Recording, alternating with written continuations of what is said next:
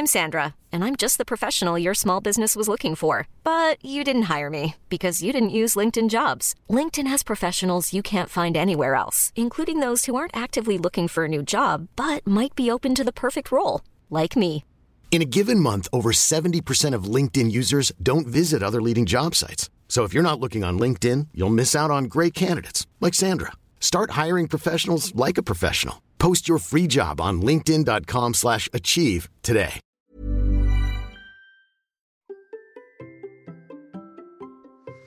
Et si nous faisions le bilan complet du 24 heures? Allez, c'est parti. Bonjour, bonjour mes champions et mes champions, c'est Bertrand, bienvenue dans Kilomètre 42, le podcast dans lequel nous parlons tous les mercredis de course à pied, mais surtout de mouvement d'un mode de vie plus sain pour lutter contre la sédentarité, bouger et prendre confiance en nous. Si vous me découvrez ou découvrez le podcast, il y a quelques années, j'étais un gros hamster obèse de plus de 105 kilos. Après un rééquilibrage alimentaire à la reprise du sport, j'ai perdu 27 kilos et je me suis lancé dans le défi de courir un marathon. Je vous ai raconté tout ça dans la première saison du podcast. Maintenant, mon ambition est de devenir champion du monde de mon monde et de vous aider à en faire de même en vous lançant vos propres défis. Et toutes les semaines, je partage mon expérience, des conseils, des rencontres avec des personnes qui nous donnent des idées pour bouger, nous aident à progresser et devenir ces champions, championnes du monde de notre monde. Et si vous voulez des conseils complémentaires, j'ai créé sur mon site une page bonus.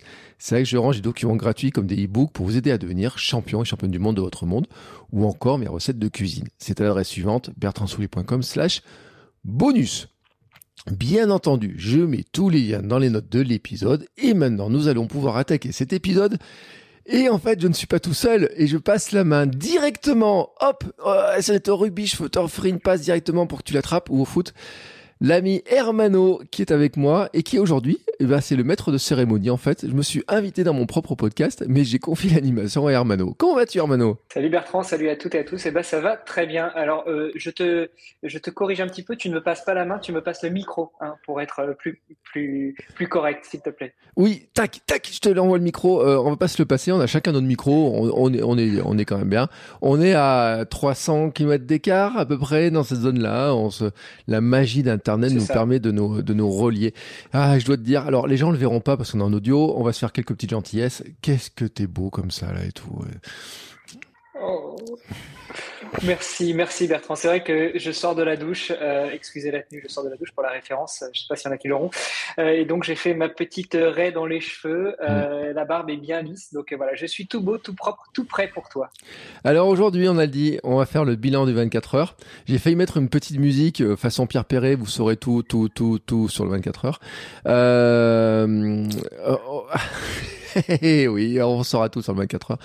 Alors, ce que ce qu'on a fait, je, je le précise quand même, c'est que j'ai posé, j'ai mis une boîte à questions sur l'Amsterdam Running Club, j'ai mis une boîte à questions dans le euh, sur mon compte Instagram et euh, j'ai récupéré pas loin de 50 questions. Alors Hermano, quand il a vu ça, je pense qu'il a pris peur. J'ai tout classé, j'ai tout rangé et on va balayer les questions. Alors peut-être, je suis, je suis désolé si on fait des regroupements, hein, parce qu'il y a peut-être des moments où on fera des quelques regroupements, et, etc. Le but du jeu, justement, c'est de le faire d'une manière un peu vivante. Euh, je te passe la main. Tu sais, hein, voilà, je te passe la main. Euh, je, je dois le dire, j'ai vu les questions parce que je les ai triées, donc je sais à peu près quelles sont les questions. J'ai pas trop réfléchi. Hein, on va se laisser porter un petit peu par la par la discussion. Allez, je te laisse la main. Bon, ça marche. Euh, déjà, première question. Euh, vous avez combien de temps? Parce que là, à mon avis, on en a pour, pour quelques heures. 24 heures. Ça va, je suis pas certain que tout le monde soit d'accord, euh, aussi bien à la maison qu'au boulot, mais bon, écoute, admettons.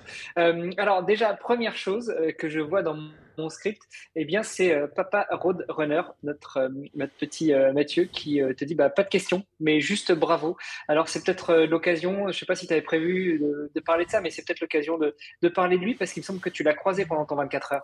Oui, en fait, j'ai fait exprès de marquer son message parce que je veux remercier Mathieu.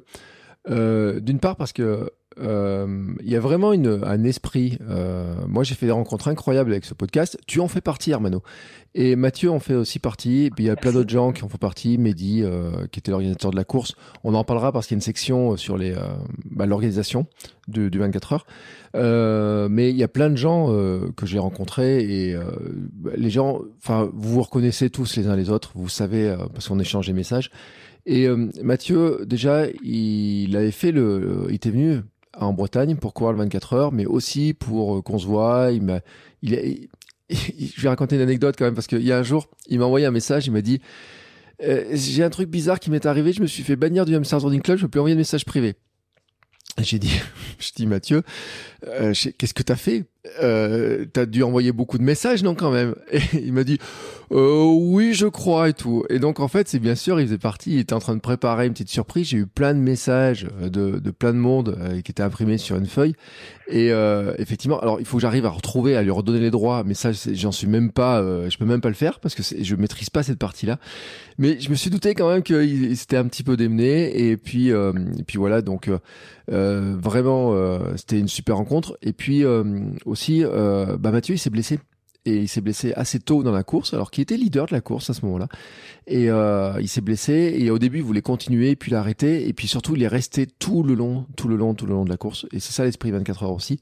C'est-à-dire qu'il aurait pu partir, il est resté, euh, il faisait partie de ceux qui m'ont amené mon petit millefeuille en pleine nuit.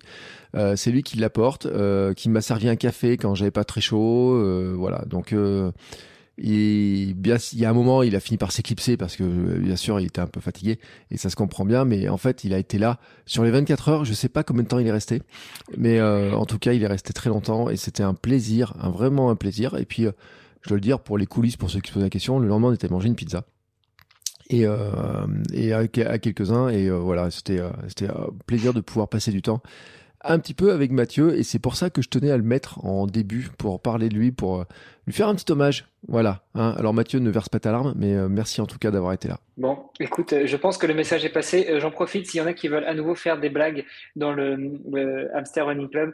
il faut personnaliser un minimum le message si vous envoyez des messages privés, notamment en ajoutant euh, le, prénom ou des petites variantes, parce que sinon, effectivement, euh, on se fait, euh, on se fait dans un premier temps rappeler à l'ordre et après bannir. Ça m'était déjà arrivé aussi l'année dernière, justement. Tiens, je crois qu'on était plusieurs à préparer une petite surprise pour mm. un certain Bertrand Soulier. Bon, bref. passons. Mais moi, mon compte avait été rétabli aussitôt. Donc, je sais pas quoi tu vas faire pour rétablir celui de Mathieu, mais j'ai bon espoir. Oui, tu, voulais réagir, euh, monsieur. Non, non, non, je te laisse, j'attends la question maintenant. Moi, je suis chaud. D'accord. Bon, alors je vois en tout cas que tu as bien bossé parce que tu as bien regroupé toutes les questions et les premières, forcément, elles vont concerner le déroulement. Euh, juste avant, alors c'est pas la peine de s'étendre trop dessus, mais euh, il me semble que euh, pour ceux qui se posent la question du pourquoi le 24 heures, comment, etc., tu avais fait euh, toute une série d'épisodes juste avant et notamment ton épisode euh, en live quasiment pendant le 24 heures et je pense mmh. qu'on peut les renvoyer, on peut renvoyer l'audience vers cette série et en particulier cet épisode-là dont je parle. Ouais, en fait, j'ai une petite larme parce que c'est le, dernier épisode consacré aux 24 heures et c'était un peu le fil rouge depuis deux mois et demi, trois mois. Hein, ça a été un peu le fil rouge. Euh, ceux qui euh, soutiennent le podcast par Patreon pour Running Club savent que j'en ai parlé un petit peu avant, parce que j'avais un petit peu l'idée un petit peu avant depuis quelques temps mais que j'avais beaucoup hésité. Et en fait, j'avais profité de la venue de Mehdi pour lui annoncer que je, participerais à la course. Mais euh, Mehdi, on avait enregistré ça autour du mois de juillet, l'épisode, à peu près. Et donc, il y avait eu une FAQ, j'avais expliqué pourquoi, j'ai fait des stories, j'ai fait plusieurs sujets dessus. Et effectivement, pour moi, c'était la manière de fêter mes 42 ans. Euh, 46 ans, pardon. Je suis en train de me rajeunir. Euh, euh Bertrand, l'intro, elle est finie. Hein. Tu, tu, peux revenir Pardon, donc mes 46 ans. Et en fait, j'ai fait un calcul le train. J'ai envoyé ma newsletter du dimanche et j'ai fait un calcul le train. Je me suis rendu compte que mon prochain anniversaire qui tomberait un dimanche, le jour d'une course, serait dans 11 ans. 11 ans. Et euh, donc un petit peu plus tôt si on prend un samedi, mais c'est veut dire que faire une course le jour de mon anniversaire, c'est quand même assez rare, à moins que ce soit moi qui organise la course et que chaque jour elle ait lieu le 2, chaque année elle ait lieu le 2 octobre. Alors ce qui, ce qui peut être une tradition en fait, une course, la Hamsters euh, Racing, euh, je sais pas quoi on pourrait l'appeler, qui serait tous les années le 2 octobre, mais le faire une course le jour de mon anniversaire, euh, et qui tombe un dimanche, c'est quand même extrêmement rare, je le dis. il y avait, euh, c'était en concurrence avec le marathon de, de Lyon, bah, qui aurait dû être mon premier marathon, et euh, qui tombait pas lui le 2 octobre, l'année où j'aurais dû le faire. À quelques jours près, ça est tombé sur 42, 195. Et, euh, et j'avais hésité à y aller, mais je trouvais que c'est plus sympa d'aller faire un 24 heures, c'était plus motivant. Donc voilà, et j'ai expliqué toutes les raisons dans un épisode. donc je reviens pas dessus, mais c'est vrai que pour moi, ça avait plus de sens d'aller faire un 24 heures que de refaire un marathon surtout une grosse machine comme le marathon organisé par ASO. Faut, franchement, faut le dire, j'étais pas très motivé par ça. Bon, voilà. Donc, ceci est posé. Maintenant, on va pouvoir euh, passer à la FAQ, à la foire aux questions proprement euh, euh à proprement parler sur le sujet de ton 24 heures. Donc on va, on, va, on va, commencer sur une première brique qui concerne justement le déroulement du 24 heures. Et là, première question de notre amie Laurie qui demande quel a été le moment le plus émouvant de ce 24 heures et pourquoi Alors normalement, on pose qu'une seule question à la fois, mm. mais là, je crois qu'en bonne prof de français qu'elle est, tout comme moi, moi je suis pas prof de français, mais moi aussi j'aime bien poser plusieurs questions d'un coup. Donc voilà, quel a été le meilleur, le moment le plus émouvant de ce 24 heures et pourquoi? Alors le moment le plus émouvant, en tout cas celui où j'ai le plus de trucs qui se lâchent, et ceux qui ont vu mon live sur Instagram le savent, c'est au petit matin, autour de 8h et quelques, je pense. C'est quand j'ai marre la playlist euh, Warren où là, euh, je fonds en larmes. Mais littéralement, en fait. Euh, j'avais 30 messages, je crois, qui avaient été laissés. Et euh, donc des gens qui sont du Hamster Club, des gens que je connais pas, des messages d'encouragement, des musiques qui bah, qui m'ont fait vraiment plaisir. Et puis dedans, il y avait aussi le message de ma femme, de ma fille, de ma fille toute seule, de ma sœur. Et, et là, à ce moment-là, en fait, mon objectif, il est déjà atteint, tu vois. À ce moment-là, premier objectif, passer le marathon, c'était euh, rentrer dans le monde de l'ultra. Deuxième objectif, m'était fixé de passer à 80, puis après à 100. Donc en fait, euh, mon, à ce moment-là, il était réussi. Tout, le reste, c'était que du bonus. Et ça faisait un bout de temps que j'ai passé la barrière des 100, parce que je l'ai passé au cours de la nuit, autour de 5 heures du matin. Et à ce moment-là, je, je, je, tilte, je suis à 120 km ou pas très loin de 120 km et je tilte que je me dis ça fait trois fois le marathon, j'ai triplé ma, ma plus grande distance. Et, euh, et, je me rends compte en fait de ce que je suis en train de faire, de voilà et que il y a plein de gens qui suivent, qui écoutent. J'ai démarré mes stories sur Instagram à un moment donné, j'ai regardé, j'avais peut-être 20 ou 30 messages euh, qui étaient là. Et puis euh, rajouter la playlist, ça m'a là ça m'a ça m'a ça m'a enfin c'est pas que ça m'a ratiboisé en fait. C'est qu'à un moment donné, euh, j'étais dans la salle euh, et, j'ai mis mes lunettes. Et euh, pour euh, mes lunettes de soleil, en plein, il faisait nuit. Les gens, ils ont dû se dire, mais il est fou de remettre ses lunettes de soleil. Et c'est juste que j'avais les larmes et j'arrivais plus à les retenir à ce moment-là. Voilà, c'était autour de, je pense, c'était 8 heures ou autour de 8 heures, entre 8 heures et 9 heures du matin, je crois, quelque chose comme ça. Bon, ce, qui, ce qui veut dire aussi que tu étais presque arrivé au bout parce que c'était de 11 heures du matin plus 24 heures jusqu'à 11 heures le lendemain. Donc, tu avais déjà fait effectivement une belle partie euh, de la course. Donc, toi, tu es comme ça, toi. Tu mets les lunettes de soleil pour pas qu'on te voit pleurer parce que tu es un petit peu, un petit peu timide. Ah, mais moi, je suis un, je suis un grand timide. Après, les gens, ils croient pas que je suis un introverti, que je suis dans mon monde et tout, mais. Euh, et puis en fait, je me, je voulais pas non plus que les gens ils s'inquiètent, ils se disent, euh, il va, il va pas bien là. Mais après, il y en a qui l'ont vu. Franchement, je pense qu'il y en a qui ont vu que que j'étais un peu tendu émotionnellement parlant. Euh, voilà, je suis reparti après euh, un peu plus gaiement, mais euh, sur le coup, ça m'a, ça émotionnellement, c'est le moment le plus qui m'a vraiment le plus fort, c'est ce moment-là, quoi. Ok. Bon, et puis bah, le corollaire à tout ça, c'est au contraire, est-ce que tu as eu un moment de moins bien et comment tu as fait pour le dépasser? Alors, le moment de moins bien, il est dans la, en pleine nuit et c'est le passage des 100 bornes. c'est autour de. Enfin, les 100 bornes à ma montre, en fait. ma montre, euh, au final, elle a 12 bornes de retard sur le chronomètre, sur la distance officielle. Et, euh, et en fait, j'étais dans un truc. Il va falloir que tu expliques ça d'ailleurs. Ouais, je, je sais pas ce qui s'est passé, en fait. C'est. Euh, j'ai vu la trace, il y a des moments, il y a des, des peut-être des virages qui ont été un peu coupés par le GPS, ou je sais pas ce qui s'est passé. Mais en fait, on avait tous un décalage entre la montre et le, la distance officielle, le, le, passage des bornes. Et, euh, et donc, euh, moi, mon truc, c'était d'avoir le sang qui s'affiche sur la montre. Mais vraiment, je voulais que le sang s'affiche sur la montre parce que c'était euh, bah, symbolique, en fait, de voir trois chiffres. Et je pense qu'il y a beaucoup de gens qui courent le 24 heures qui euh, veulent voir le sang s'afficher sur la montre pour la première fois, en fait. Je crois que c'est un... J'ai parlé à d'autres personnes que c'était un peu le même truc. Et, et sauf que, en fait, c'était trois, autour de 4 heures du matin, tu vois, dans cette zone-là. Et dans ma tête, et je sais pas si vous vous rappelez les épisodes de, de préparation, j'avais dit, il y aura un, un moment donné où je me suis préparé, c'est la 17e heure. La 17e heure, c'est le moment qui sera potentiellement le plus dur. Et au fur et à mesure que j'avançais, je me suis rendu compte que la 17e heure serait celle du centième kilomètre.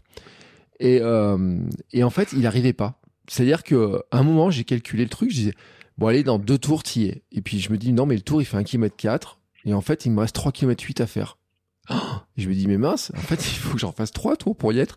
Et pour, euh, je m'étais dit quand je ferai, quand j'arriverai au 100, je ferai une pause, euh, je ferai ma petite danse, j'enverrai un petit message à ma femme pour la rassurer, pour dire écoute tout va bien et tout. Et euh, et en fait ça arrivait pas. C'est-à-dire que euh, à un moment donné je regardais ma montre, j'ai l'impression d'avancer, d'avancer. Je regarde ma montre et elle n'avait pas avancé de 10 mètres. Et tu vois, c'est là il y a un truc, je me suis dit mais mais elle, a arrêté de me suivre, elle en a marre ou quoi Enfin, et, euh, et vraiment, euh, c'était un peu compliqué.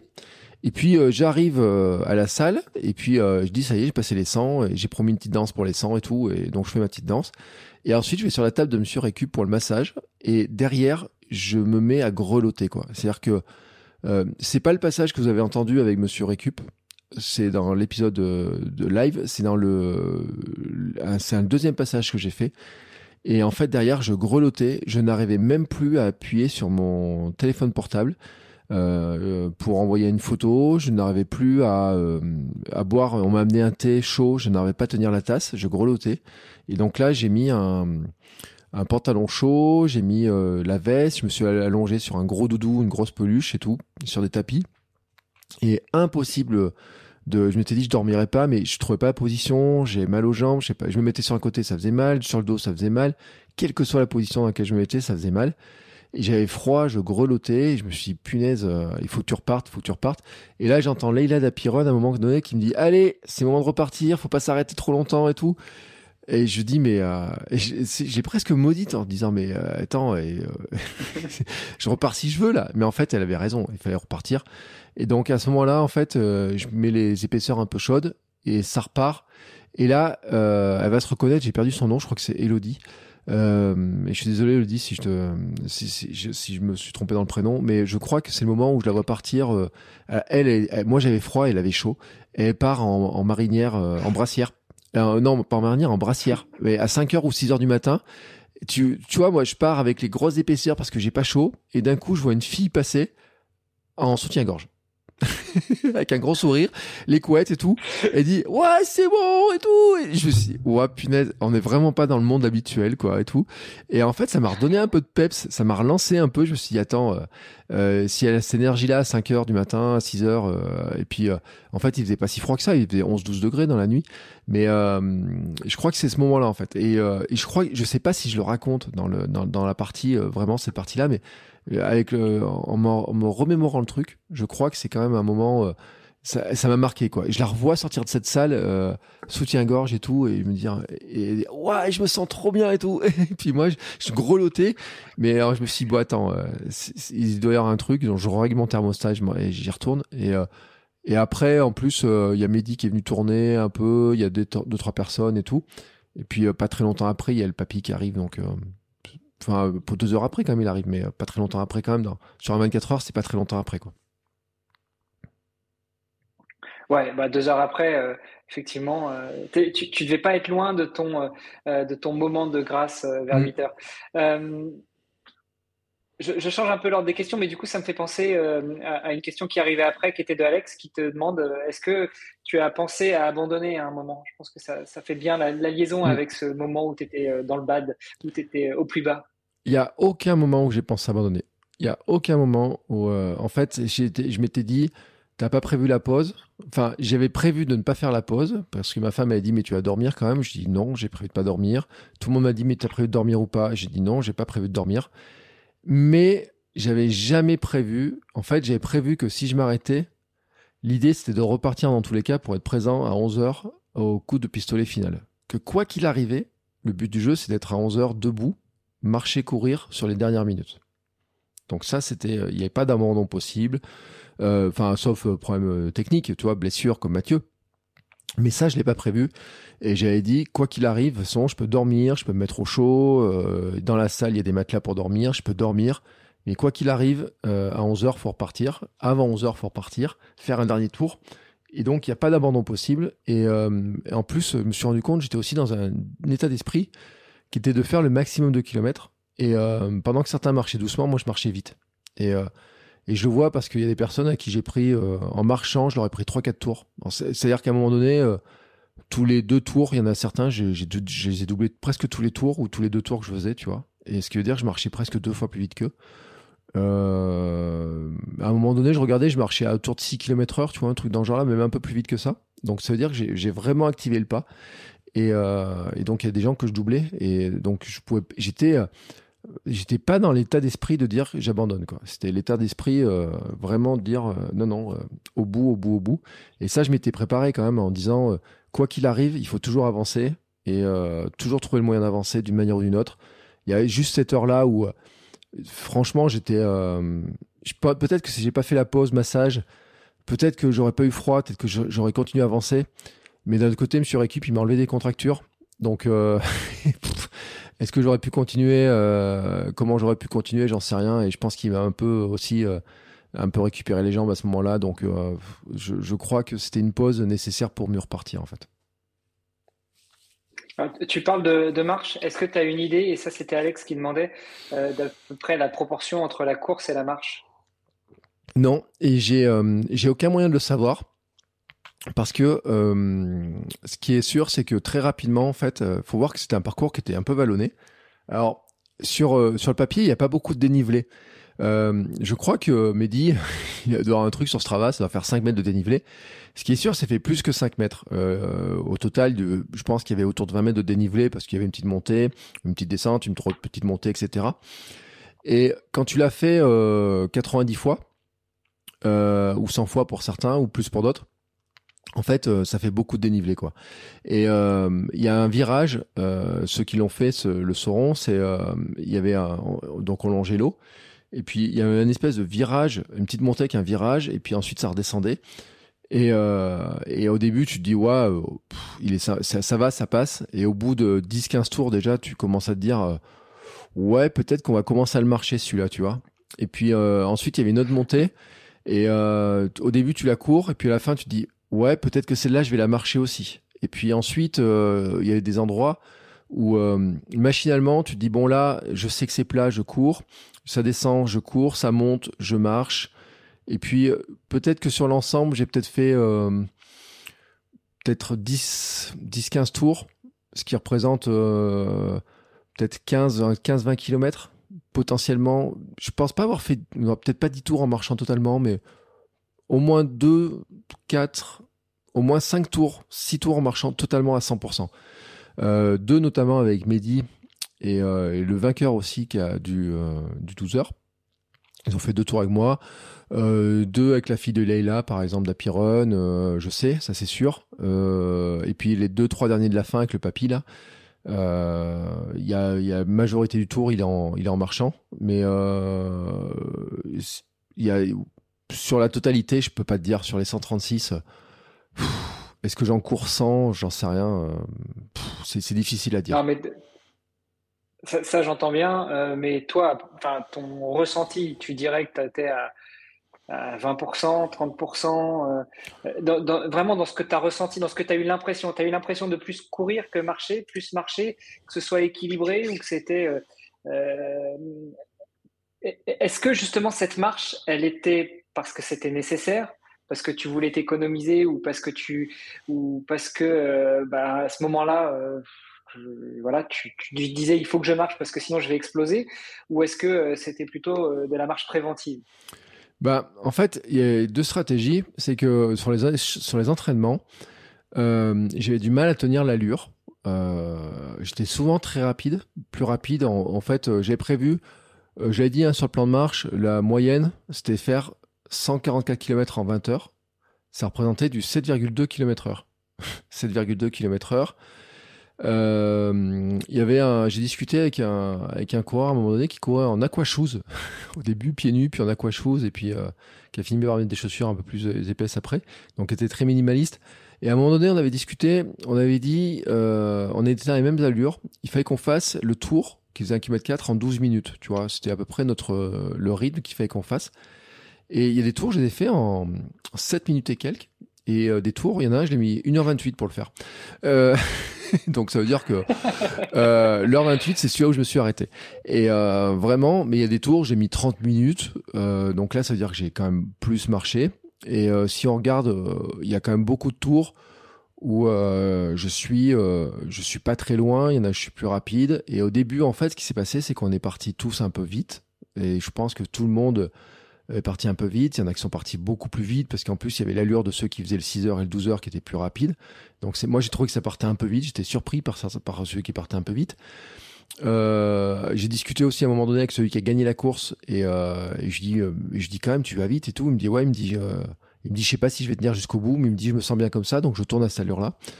Et puis, euh, il y avait le, le truc qui était de dire, puisque je tourne trop vite à un moment donné, euh, mon cardio, en fait, il, s'emballe un peu, donc je vais le calmer en marchant. Donc là, il y a eu de la stratégie comme ça. Et puis après, il y a eu la stratégie de dire les montées, ça sert à rien de s'épuiser parce que le cardio montait systématiquement avec la fatigue et euh, il valait mieux relancer derrière. Et en fait, je me suis rendu compte qu'un tour en marche-course était plus efficace qu'un tour en courant euh, en essayant de, de, courir les montées. Donc ça, je l'ai vu assez rapidement. Et puis à la fin, j'ai quand même mal, à un moment donné, je commence à avoir des douleurs, notamment au tibia.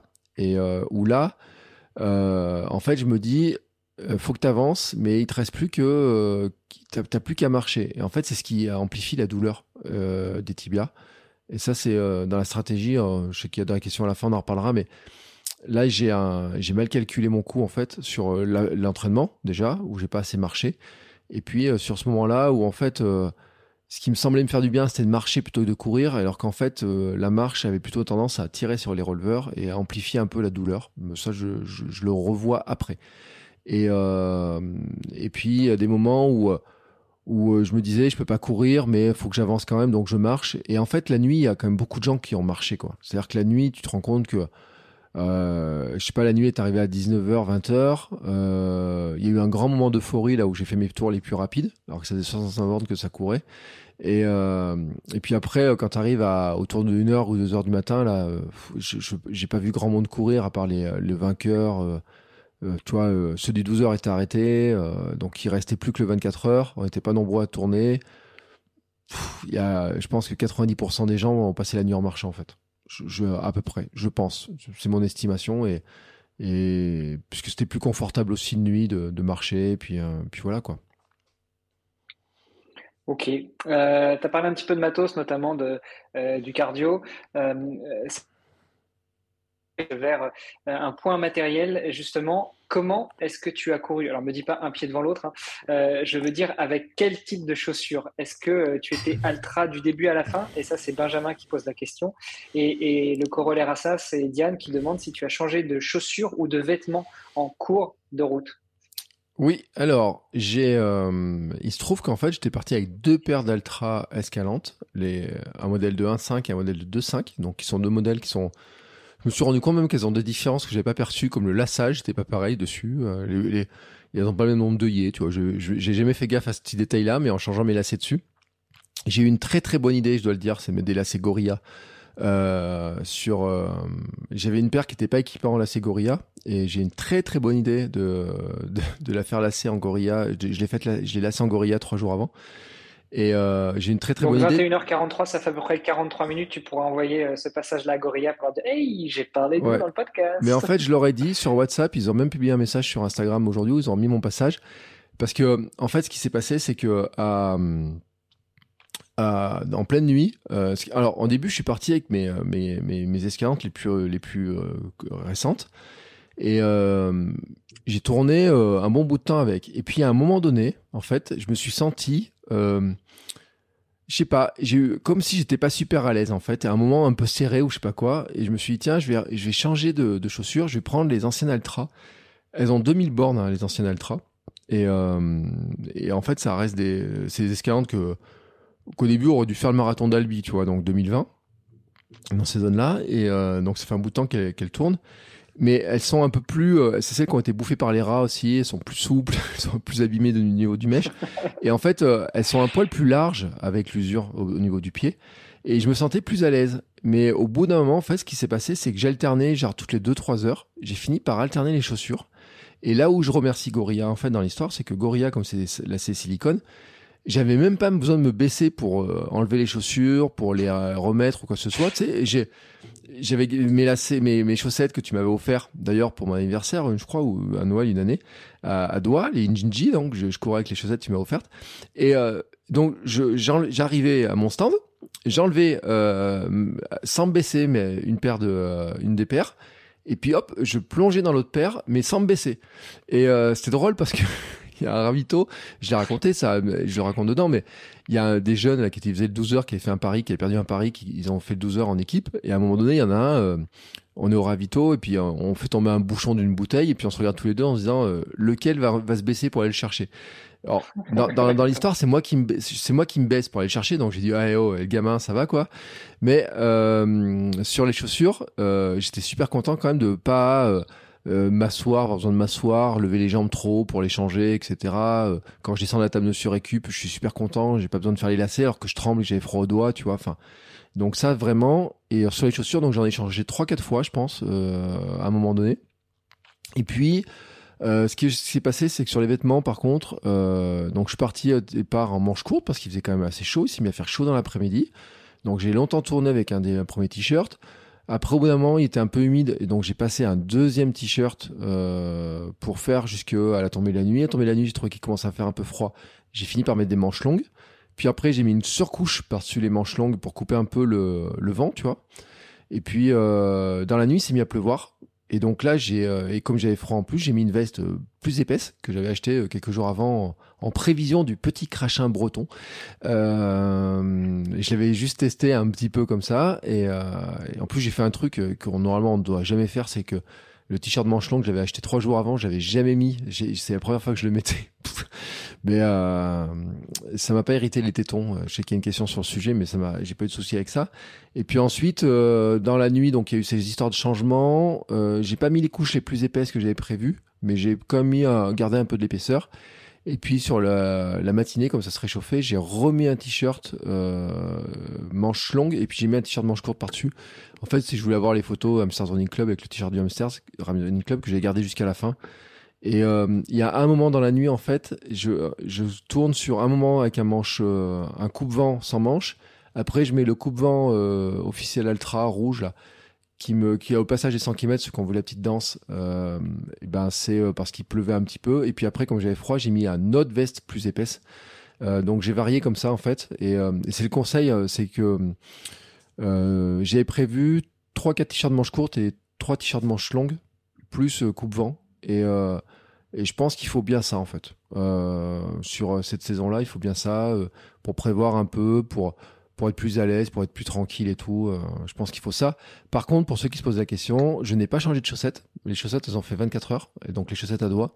Je sors avec euh, très peu d'ampoules. Hein. J'ai juste une ampoule sur un orteil. Euh, bon, des ongles noirs quand même, parce qu'à force, ça a quand même tapé un petit peu. Et, euh, et j'ai pas eu besoin de les changer. J'ai pas eu les pieds trop serrés. J'étais même très content, tu vois, d'avoir les, pouvoir écarter les orteils, être bien confortable. Quand j'ai enlevé les chaussures, j'ai vraiment apprécié le fait d'avoir pris les chaussettes Injinji orteil et je n'ai pas euh, fait de douche ou quoi que ce soit. Donc euh, short, euh, caleçon, ça n'a pas été changé non plus. Donc j'ai juste changé t-shirt et le haut euh, et les chaussures. Voilà, sur la les changements techniques, j'ai fait que ça. Ok, bah, je confirme sur les chaussettes à doigts. Hein. Moi, je me suis fait offrir une paire de chaussettes à doigts par un partenaire dans le cadre de ma préparation du défi Agrippa. Et là, dans les, les, déménagements successifs depuis quelques semaines, euh, j'ai perdu une des chaussettes. Et du coup, j'ai remis mes anciennes chaussettes euh, classiques, pas à doigts, mais mmh. chaussettes moufles pour ainsi dire. Et, et depuis, j'ai plein d'ampoules et j'ai les pieds qui brûlent. Donc, il va falloir que je retourne vite, vite, vite, vite, vite m'acheter une paire de Gigi. ouais, non, mais en plus, je vais te dire un truc, c'est que j'avais même un petit ongle qui chantait qui pouvait un peu blesser parce qu'il était un peu euh, parti un peu de traviole, traviole. Et euh, avec les chaussettes à doigts, en fait, il, il rentre pas dans, dans le doigt d'à côté, en fait. Donc euh, les doigts bah, sont oui. séparés, sont bien protégés les uns des autres. Donc l'ampoule, elle s'est restée sur un orteil, mais euh, c'est pas parti. Euh, l'ongle a paginé sur l'autre. Euh, vraiment, moi je le dis, hein, c'est et puis c'est vraiment le complément idéal des Altra parce que c'est c'est à quoi ça sert d'avoir des chaussures qui ont un pied large si dedans tu es serré dans des chaussettes qui, qui compressent?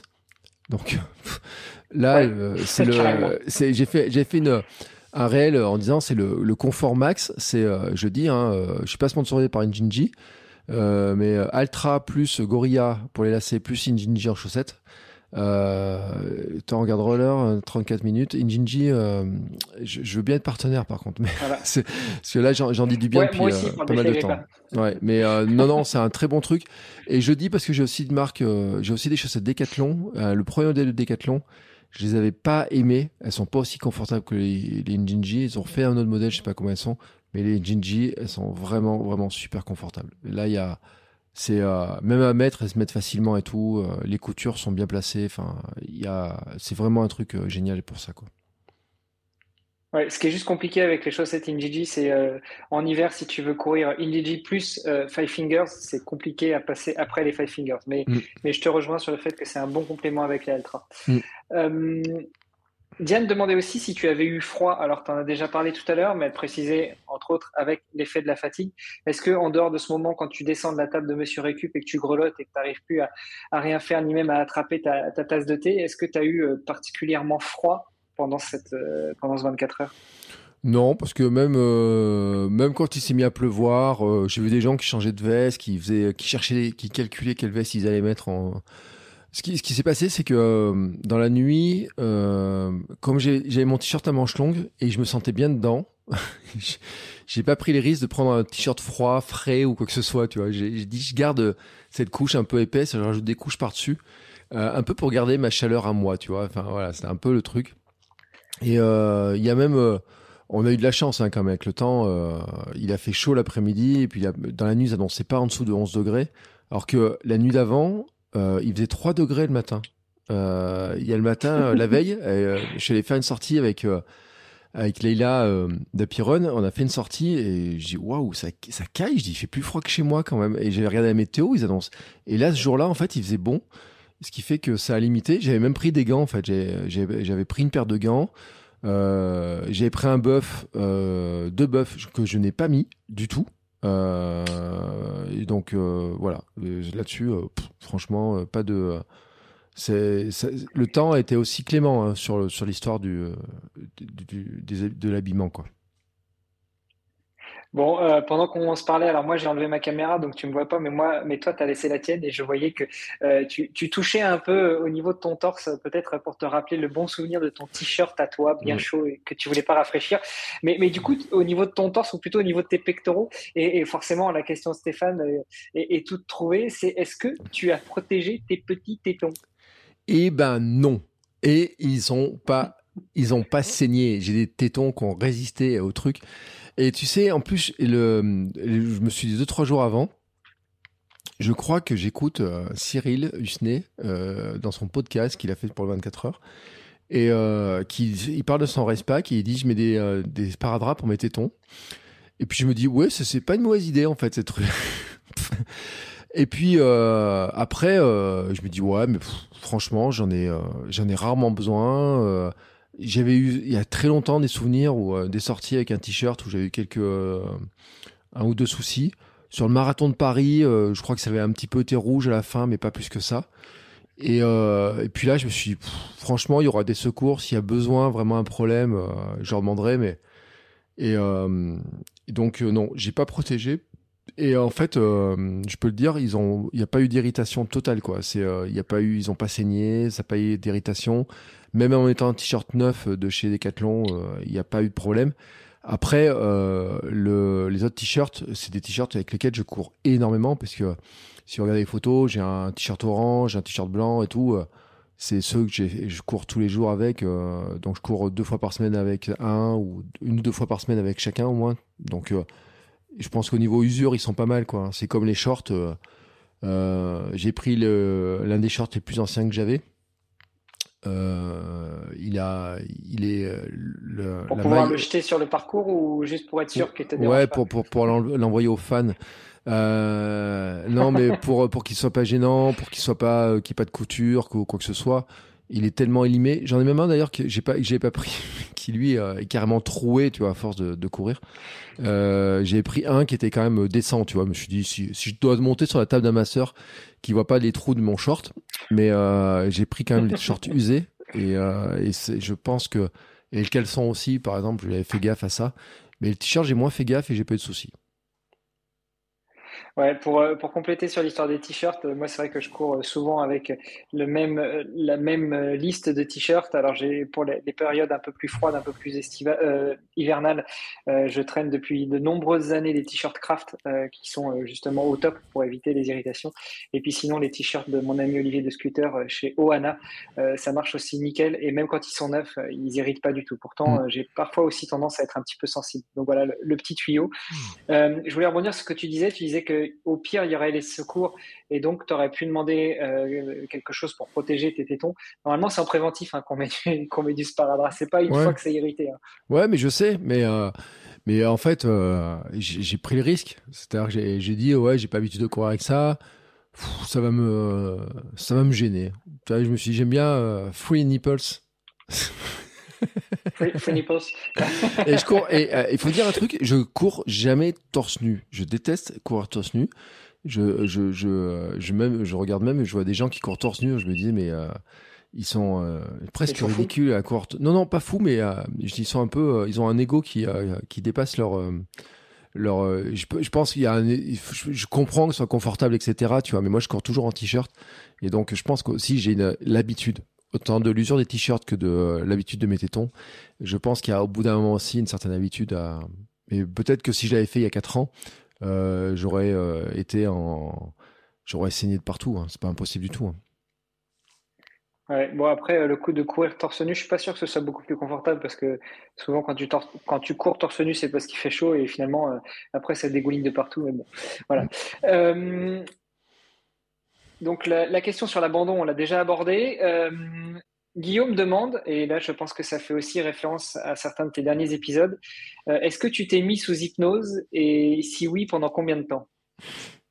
Alors c'est drôle parce que le papier à la fin, il parle de l'hypnose, qu'il a fait un marathon sous hypnose. Euh, je ne sais pas si je l'ai gardé d'ailleurs, je crois que si, parce qu'on parle un petit peu de ça, mais en fait, on est rapidement hypnotisé par le chemin, par la route. Pascal Lapironne, il m'a dit, tu verras euh, euh, dans quelques passages, euh, chaque branche qui est au sol, tu sauras, chaque racine, tu sauras où elle est. Mehdi m'a dit Ploueren, il avait il calculait, il avait donné un nom au rocher qui était par terre, aux petits cailloux, etc. Tu vois. donc il y a une sorte d'hypnose en fait qui, qui, qui est pas comment dire c'est-à-dire que je peux pas te dire, en fait, il y a des moments dans la nuit, je peux pas te dire ce que j'ai fait, vraiment. Euh, c'est-à-dire qu'il y a des moments où je parle, il y a des moments où je parle pas, il y a, des créneaux, je pense, de une heure et quelques à peu près, où c'est très, très, très, très machinal, en fait. Euh, euh, je sais où je cours, je sais où je marche, etc. Mais je regarde plus la montre, je regarde pas le cardio, je, je, je, peux pas te dire, tu vois, par exemple, le passage, je sais qu'à 2 heures du matin, je m'arrête chez monsieur Récup. Je sais qu'à 5 heures, je m'arrête chez monsieur Récup. Mais euh, la partie euh, autour de 23h minuit, euh, moi je considère que je suis en mode automatique, hein, quasiment. Mais pas dans le mode automatique qu'a donné Jonathan de Bellegroux en disant qu'il avait un coureur qui avait les jambes qui couraient, puis lui s'imaginait dans le canapé, mais plutôt dans le truc de d'être juste sur l'instant, de dire il y a ça, il y a ça, tu vois, j'avance là-dessus. J'ai même vu un, enfin, il y a un moment, j'ai fait me tromper de chemin parce que j'étais en train de regarder mon téléphone et je suivais une bordure et en fait, je m'étais cassé sur la bordure et la bordure à un moment elle part à droite et, le circuit partait à gauche et je me suis retrouvé face à une rue balise en me disant ah merde, je suis pas sur bon chemin et euh, il y a un gars qui en pleine nuit aussi a fait pareil. Il est parti euh, en fait, c'était à l'opposé du circuit mais euh, sur le même pont. Il a commencé à partir et il, a commencé à se tromper en fait. Et, et c'est là où on voit qu'on est très en automatique et qu'on est euh, je pense un peu sur, euh, basé un peu sur la, les, bordures du circuit. Et euh, en disant, bah, la bordure, elle va là, elle tourne là, elle tourne là, etc. Tu vois, je savais exact à la fin le circuit. Je, pense que je pouvais faire les yeux fermés, savoir à quel moment ça montait, à quel moment ça descend, etc. Tu vois, je, savais exactement. Et je pense qu'il y a une forme d'hypnose, mais qui est pas une recherche volontaire, moi, de m'être mis en hypnose, mais plutôt dans la l'accumulation en fait. Tu vois, quand à la fin tu me dis, euh, tu as fait 90 tours, j'ai du mal à le croire. Parce que euh, autant je me rappelle les premiers tours, autant je me rappelle les derniers tours. Je me rappelle de certains tours, mais il y a d'autres tours, je me rappelle, mais franchement, je, suis je, incapable, quoi. Vraiment incapable. Bon, donc euh, tu étais peut-être à la limite entre l'hypnose et le sentiment de flow mm. dont, dont tu as déjà aussi parlé pendant l'épisode justement sur l'hypnose. Mm. peut-être. Ok. Euh, alors moi, c'est une question que j'aurais plutôt mis à la fin, mais, euh, mais c'est pas grave, on, va la laisser dans cette partie-là. Euh, Xavier demandait quelles étaient tes émotions en fin de course et si tu saurais les décrire. Ben, en fait, j'ai laissé là parce que cette question, je l'ai mis dans cette section-là parce que il y a d'autres questions à la fin qui sont un peu, un peu sur le même, sur un peu les leçons, tu vois, que je peux en tirer.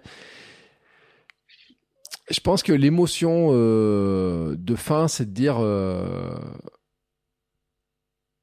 je l'ai fait. Mais enfin vraiment, tu vois, c'est de dire euh, ça y est, c'est déjà fini? c'est ok. ben en fait, c'est passé vite, même s'il y a eu des, des, longueurs et tout. Mais l'émotion, c'est la fierté. Et et en fait, me dire euh, la fierté d'être pas, euh, pas en mode légume à la fin, tu vois, mais vraiment. Euh, enfin, si vous regardez les photos, j'ai le sourire, j'ai pas l'air. bien sûr, je suis cuit, tu vois, mais j'ai pas l'air si cuit que ça, en fait. Quand je regarde les photos, j'ai la gueule de quelqu'un qui a pas dormi de la nuit, mais pas quelqu'un qui a la tête d'avoir couru 130 bornes, quoi. Tu enfin, il y a un moment donné où je m'imaginais que euh, pas dans d'autres situations, tu vois, dans un truc, euh, peut-être avoir plus mal que ça, enfin, même si j'ai eu très mal aux jambes à la fin, j'ai mal au tibia, mais je, euh, bizarrement, je, ça aurait pu continuer un peu plus longtemps, en fait, cette histoire. peut-être pas très longtemps à cause de mes douleurs, mais si t'enlèves les douleurs, je pense que ça pourrait continuer plus longtemps. Et l'émotion, c'était de dire, bah, ça y est, quoi. Ça, tu, ça, tu l'as fait, quoi. Et, euh, et, je sais pas, tu vois, j'ai fait une recherche sur les émotions. Euh, c'est la joie. Euh, c'est pas, euh, toi, il y a, y, y a 27 émotions au total qui existent a priori. On parle du triomphe. Il y a des émotions comme ça, tu vois, mais c'est pas un triomphe en fait. C'est le, c'est juste la satisfaction d'avoir fait ce truc-là en fait. Tu vois, c'est, je sais pas quelle est l'émotion réelle qui va avec. C'est pas de la joie.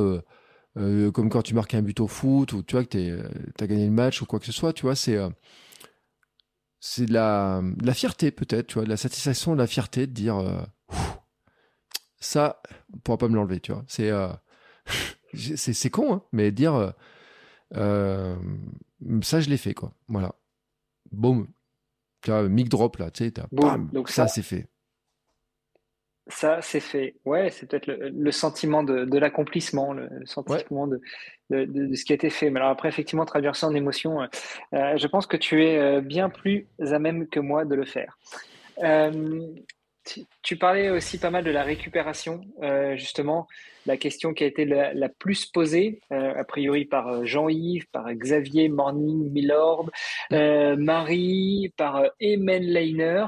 Mm. comment est-ce que tu as fait pour courir le lendemain et puis après, et puis euh, bah, toi, on le sait, si on t'écoute régulièrement, et si c'est pas le cas, euh, attention, vous allez vous faire fouetter. Je vous invite à aller tout de suite vous abonner au podcast Kilomètre 42 et à écouter Bertrand et à suivre son travail. Donc on sait, tu cours tous les jours, au moins un miles par jour. Mm. Euh, comment est-ce que tu as fait pour remettre le couvert ensuite? Alors, le lundi, il y a, en fait, on va dire que du lundi au vendredi, c'est beaucoup d'alternance course-marche.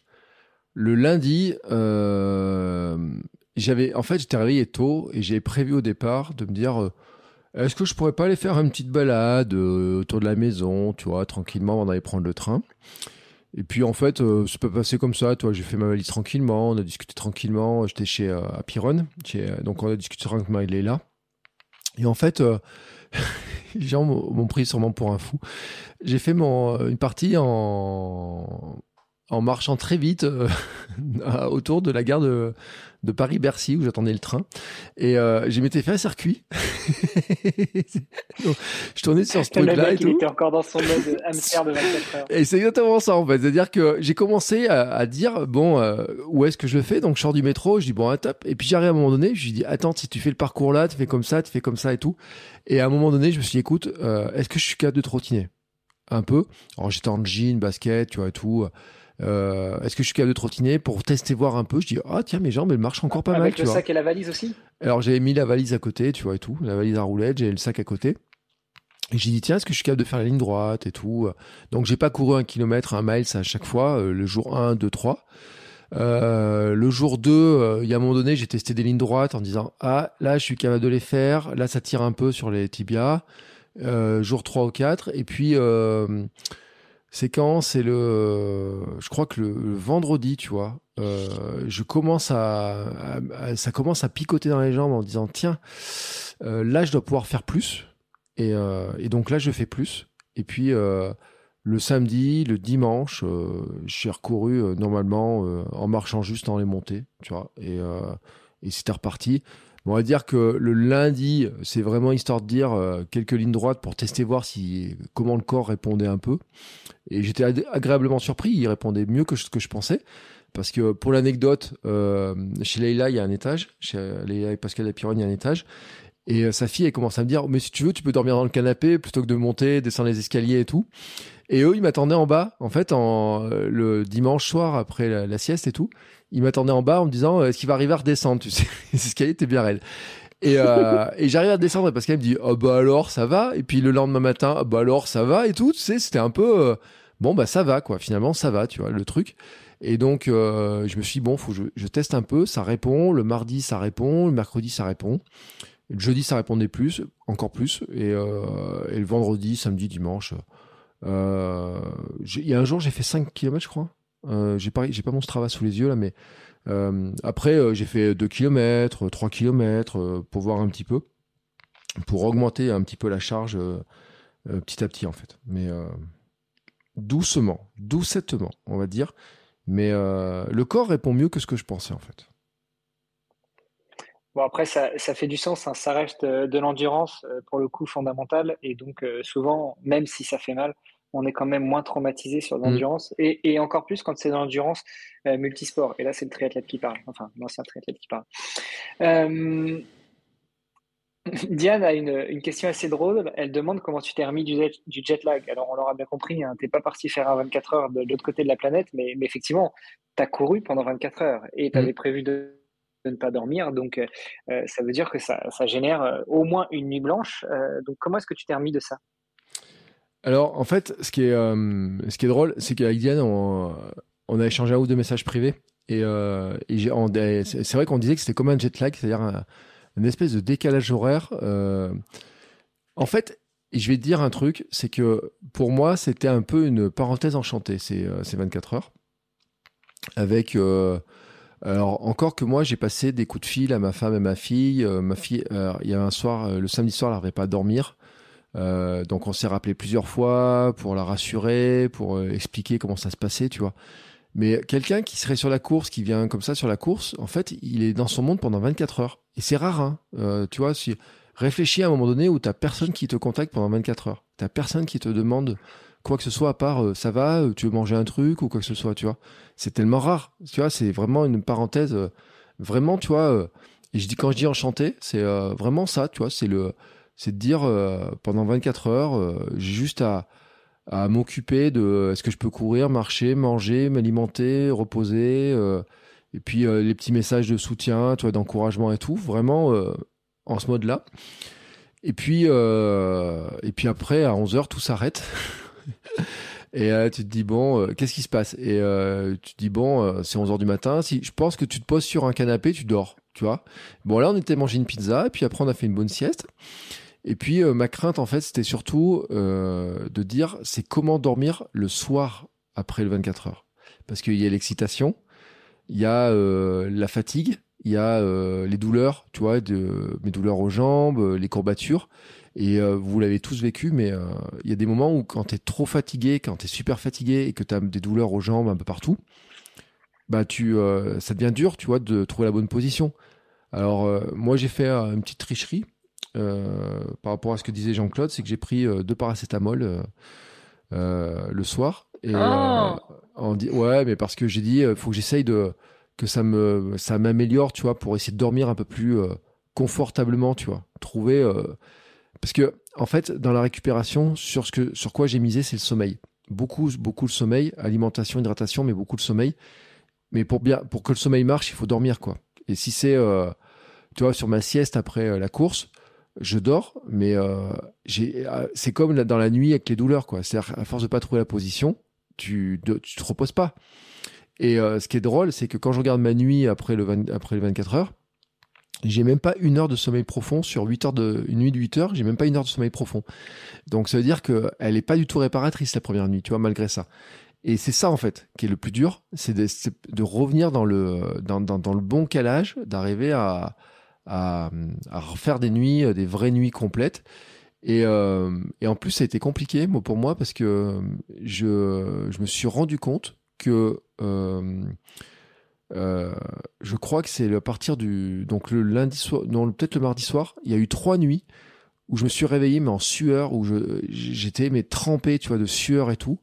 Et, euh, et, la question que je me suis posée, c'est de me dire, est-ce que c'est que mon corps est en train d'éliminer des toxines ou je sais pas quoi de la course, tu sais, des déchets? Qu'il n'aurait pas éliminés par les sels, par l'urine, par, je sais pas quoi, parce que à toutes les nuits, euh, j'étais mais euh, ouais, est-ce que je revivais la course sans m'en rendre compte, tu vois, je sais pas. Mais euh, et j'étais trempé, tu vois, et donc euh, c'est-à-dire que j'ai mal dormi pendant deux trois nuits comme ça. Et, euh, donc là, après j'ai récupéré, j'ai fait des siestes aussi, et petit à petit je me suis recalé. Et puis j'ai pas mis le réveil. Euh...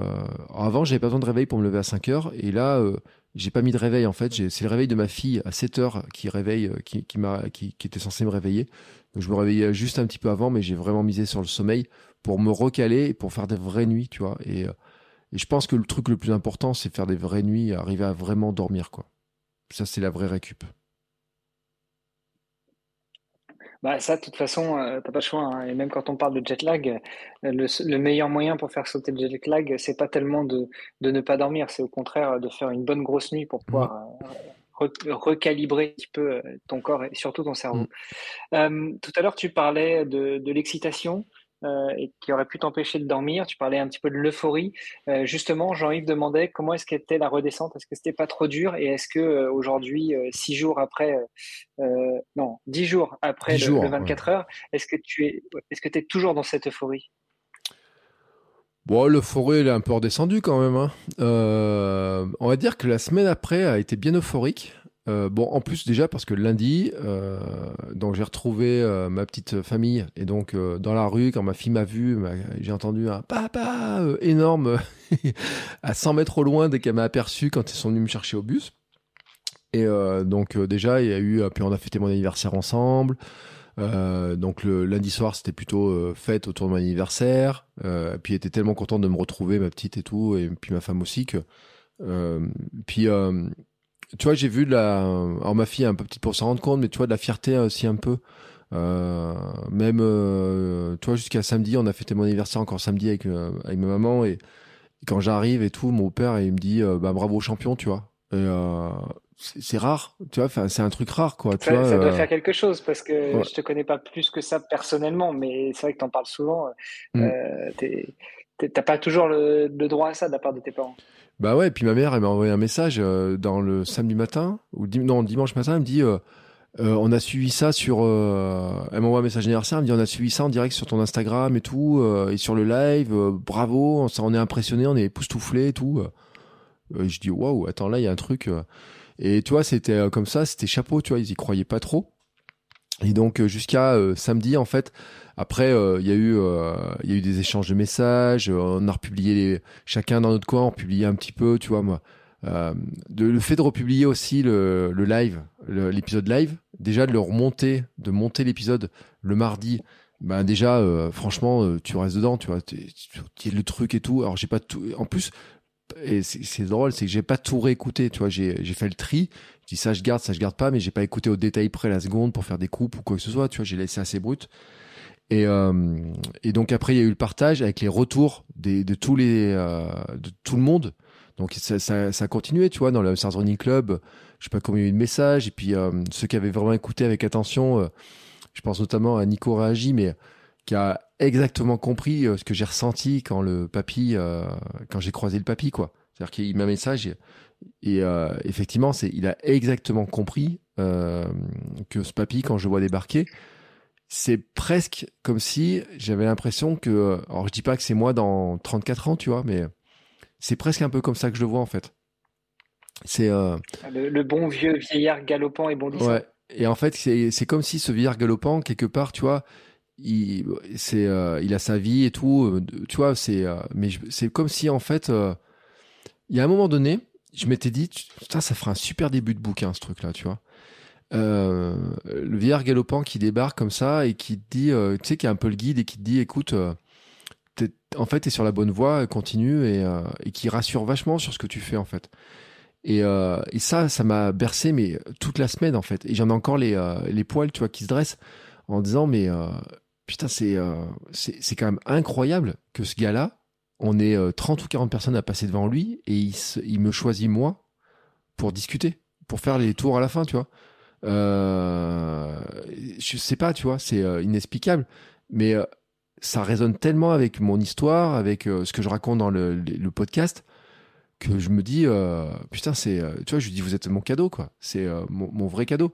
Et ça, euh, en fait, j'en suis toujours pas descendu. De, ce truc-là, j'en suis pas descendu. Euh, J'ai vu Mehdi aussi était extrêmement content euh, et ça fait plaisir parce que Mehdi, il est- il s'est donné, mais pas possible pour que ça se fasse. Et, et, et je voyais, on s'est échangé quelques messages. Je dis putain, t'as eu des retours? Il m'a dit ouais, j'étais super retour. Et, j'ai vu que lui aussi a eu beaucoup de mal à descendre, à descendre de ça. Euh, je pense que tout le monde a eu, euh, tu vois, puis on a encore reçu hier des photos. Euh, ouais, c'est hier, je crois, ou encore des photos. Tu revois des photos que j'ai pas vues avant, tu vois et tout. Je dis, ça, ça, ça, c'est toujours dessus en fait. Alors je sais pas combien de temps ça va durer. Ça, ça a bien diminué quand même. Hein, les, je pense que tout ce qui est le plan hormonal et compagnie là, ça s'est passé, tu vois. Mais par contre, le souvenir en lui-même, je pense que lui restera très longtemps. Tu vois, le, la, la portée du souvenir et, du, euh, et de, de ces journées-là, elle restera longtemps, je pense. Bon, euh, juste avant qu'on passe aux questions d'après, je te rappelle, parce que tu dois pas être euh, podcasteur depuis très longtemps, évite de taper dans ton micro, s'il te plaît. Ouais, mais je sais pas. J'ai mis un truc sur mon micro pour essayer d'enlever le. J'ai mis un filtre anti-pop et je l'ai pas mis devant moi. Et donc il me gêne. En fait, j'aime pas les filtres anti-pop, ça m'énerve et tout. Je, je m'entends pas bien. Et, euh, et je sais pas pourquoi je l'ai mis là. Et quand je bouge les bras, voilà, c'est le problème. Mais bon, et les gens le voient pas. hein. Tant pis. Euh, donc du coup, euh, effectivement, tu, tu nous as bien dit un petit peu comment s'était passé l'après. Euh, juste pour les citer, il y avait Marie à l'ouest et Alex qui demandaient aussi comment tu avais géré l'après, euh, euh, comment se sont passés les jours qui ont suivi, etc. Donc voilà, tu as déjà répondu. Prends une petite respiration. On passe Mm. à la partie bilan maintenant. Ouais. Euh, Traileuse 76, et, et je ne sais pas si 76 c'est son année de naissance ou si c'est sa région de résidence, mais si c'est ta région de résidence, un petit coucou de, de la J'en part étais d'un autre sûr. Normand. J'en étais sûr. Arrêtez les Normands. Arrêtez. Arrêtez. De toute façon, euh, toi, tu étais en Bretagne, bon, c'est bien, le Mont-Saint-Michel, il est en Normandie. Donc, euh, Traileuse76 demande si tu dois choisir un mot pour ces 24 heures. Euh, toi qui as l'habitude de prendre, de choisir des mots en, en début d'année, euh, quel serait ce mot pour qualifier ton 24 heures? Et ben, tu vois, j'ai vu la question. Et ben, je sais toujours pas le mot. Je sais pas. C'est. euh, Des fois, en fait, je me dis je juste. euh, Ouf. Je vais t'aider. mais. Bah. ouais. Moi, j'aurais dit accomplissement par rapport à ce que tu avais dit tout à l'heure. Ouais, il y a accomplissement, mais en fait, c'est pas le mot. Tu vois, parce que je trouve que. Tu vois, je sais pas, j'hésite entre merveilleux et fou, mais ouf, tu vois, c'est un peu. C'est pas mal. Parce que. hum, C'est. C'est déjà pris euh, un point podcast. C'est vrai, c'est déjà pris. Mais en fait, c'est euh, de dire, euh, c'est pas le ouf de soulagement, tu vois. C'est vraiment le truc de dire, mais euh, mais j'ai réellement fait ça, tu vois. C'est ce truc-là un petit peu qui est. euh, et quand les gens, euh, tu vois, j'en ai discuté et tout, euh, ils me disent ah mais euh, euh, t'as fait 136 bornes, mais putain, mais t'es dingue.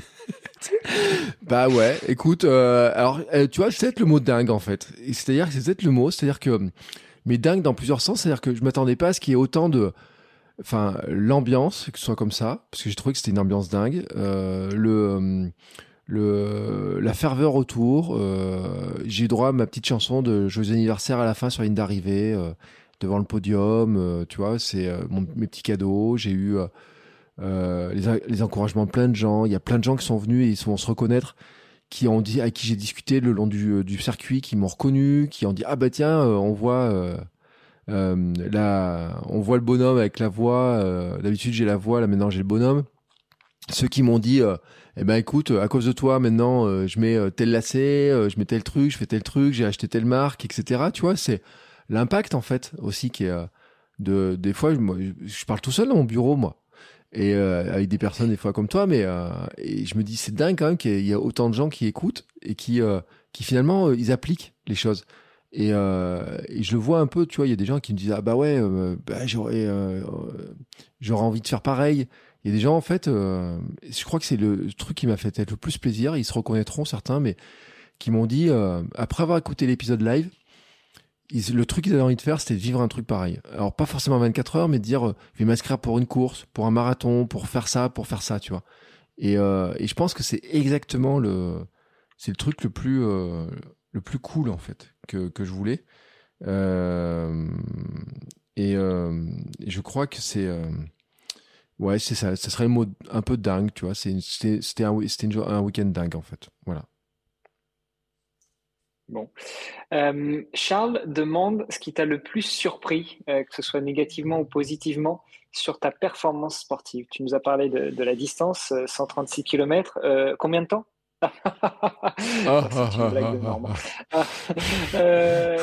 J'ai replacé le mot normand. mais non, plus sérieusement, qu'est-ce qui t'a le plus surpris, que ce soit positivement ou négativement? Bah, le plus surpris, je pense, c'est l'énergie que j'ai à 65 km quand tout d'un coup je me fais à, me faire, les meilleurs tours de, ma journée. Alors là, euh, il y a même un moment où euh, je passe devant le podium et je fais comme si je volais, tu sais, et tout. Je dis à Pascal, je dis, euh, je dis, écoute, il y a un truc qui est bizarre. Je sais pas pourquoi, mais j'ai accéléré sans m'en rendre compte. En fait, ce qui s'est passé, c'était l'approche la, de la nuit. Et tu sais, j'ai trouvé l'après-midi tellement longue parce que tu pars à 11 heures T'as euh, donc déjà euh, toute la partie euh, autour de midi 13h. moi d'habitude à 14h je fais la sieste, hein, tu vois, surtout le samedi après-midi. et puis il faisait chaud. Et puis tu vois 17h, 18h, je trouvais que ça commence à être long. Puis 19h, et puis la nuit commence à tomber. Et à ce moment-là, tu sais, je, je mets une fameuse petite veste en fait. Tu vois, je commence à changer d'épaisseur en me disant tiens, là je rentre dans le mode de la nuit. On avait parlé avec Mathieu d'ailleurs en disant moi j'ai l'habitude de courir euh, le soir, euh, surtout tôt le matin, mais que la nuit c'était mon moment que j'attendais. Je l'ai dit dans, le live aussi, dans, dans, l'enregistrement live. Je dis, moi j'attends la nuit, quoi. J'avais envie de vivre la nuit, tu vois. donc l'excitation. Et, euh, et à ce moment-là, en fait, je, je, commence à mettre les. C'est là où je, la première fois que je mets la musique et, et je mets ma playlist. Et puis il y a la nuit qui commence à arriver. Et puis, euh, et puis d'un coup, euh, enfin les jambes, euh, elles, se mettent à avancer, mais euh, je pensais pas qu'après 65 ou 70 km comme ça, elles avanceraient aussi vite en fait. Et ça, c'est la, grande surprise en fait. Et euh, ce que j'ai découvert, c'est un truc que j'avais lu et j'ai pas moi qui l'ai inventé. C'est la différence en fait entre la performance et la réaction que tu as. C'est-à-dire que tu te prépares pour faire une performance, que ce soit une distance, un temps, ou... et donc tu t'entraînes pour ça. Et tu sais, j'avais eu des questions qui me demandaient est-ce que je suis prêt? Et beaucoup de gens m'ont dit est-ce que je me sens prêt? Tu sais, j'avais dit bah, je sais pas si je me sens prêt, mais en tout cas, j'ai préparé mon corps pour la performance de faire ce 24 heures, sans savoir quelle distance je ferais. Je visais à une certaine distance, etc. Et ce qui m'a beaucoup surpris en fait, c'est la réaction de mon corps, qui est beaucoup beaucoup plus euh, costaud que ce que je pensais. C'est-à-dire que, mis à part ces petites douleurs, euh, j'ai pas eu mal au dos, j'ai pas mal. Euh, euh au début, j'avais mal, euh, j'avais mal avec ma sciatique là dans la fesse et tout, mais au bout d'un moment, c'est passé. Et en fait, il répondait beaucoup mieux que ce que je pensais. Ce, ce, corps là qui a, dont je savais pas quoi faire pendant pas mal de temps, il répond beaucoup mieux quoi. Et, et en fait la réaction, c'est ce que tu apprends dans l'effort comme ça en fait. Tu sais que ton corps est plus ou moins prêt pour faire ça. Je dis plus ou moins parce que tu peux pas le savoir. Mais par contre, tu sais pas comment il réagit. Et là, j'ai appris à savoir comment mon corps est capable de réagir par rapport à, l'effort. Et euh, ça, c'est, je crois que c'est ce qui m'a le plus surpris, euh, agréablement. Et puis euh, négativement, ce qui m'a le plus surpris sur la performance, en fait, c'est c'est ce moment où la barrière des c'est de se rendre compte à quel point notre cerveau il se fout des barrières tout seul en fait. Ce qui est con. Parce que euh, autant tu vois, on avait parlé avec Jonathan de Bellegrou sur le truc de euh, le mur du marathon, c'est un mur marketing au départ. Et en fait, euh, on l'a tellement intégré qu'on on finit par le vivre. Et moi, je l'ai vécu. Et tout est matérialisé et tout le monde te le dit. Et là, en fait, le mur des 100 km, c'était, tu vois, je l'attendais en fait. Je, l'attends ce truc. Et je m'étais fixé, je dis, déjà, tu passes le marathon. Quand tu as passé le marathon, je m'étais mis la frontière suivante, je crois que j'avais dit 75 km. Et en fait, ça, c'est une grosse erreur, c'est qu'elle était trop loin. Entre le marathon et 75 km, ça fait quand même 25 bornes. Quand tu cours à 7 ou 8 km heure, ça fait quand même 3 heures, tu vois, de, dire pendant 3 heures j'attends ça. Et 75 à 100, il y avait encore 3 ou 4 heures encore à attendre, tu vois.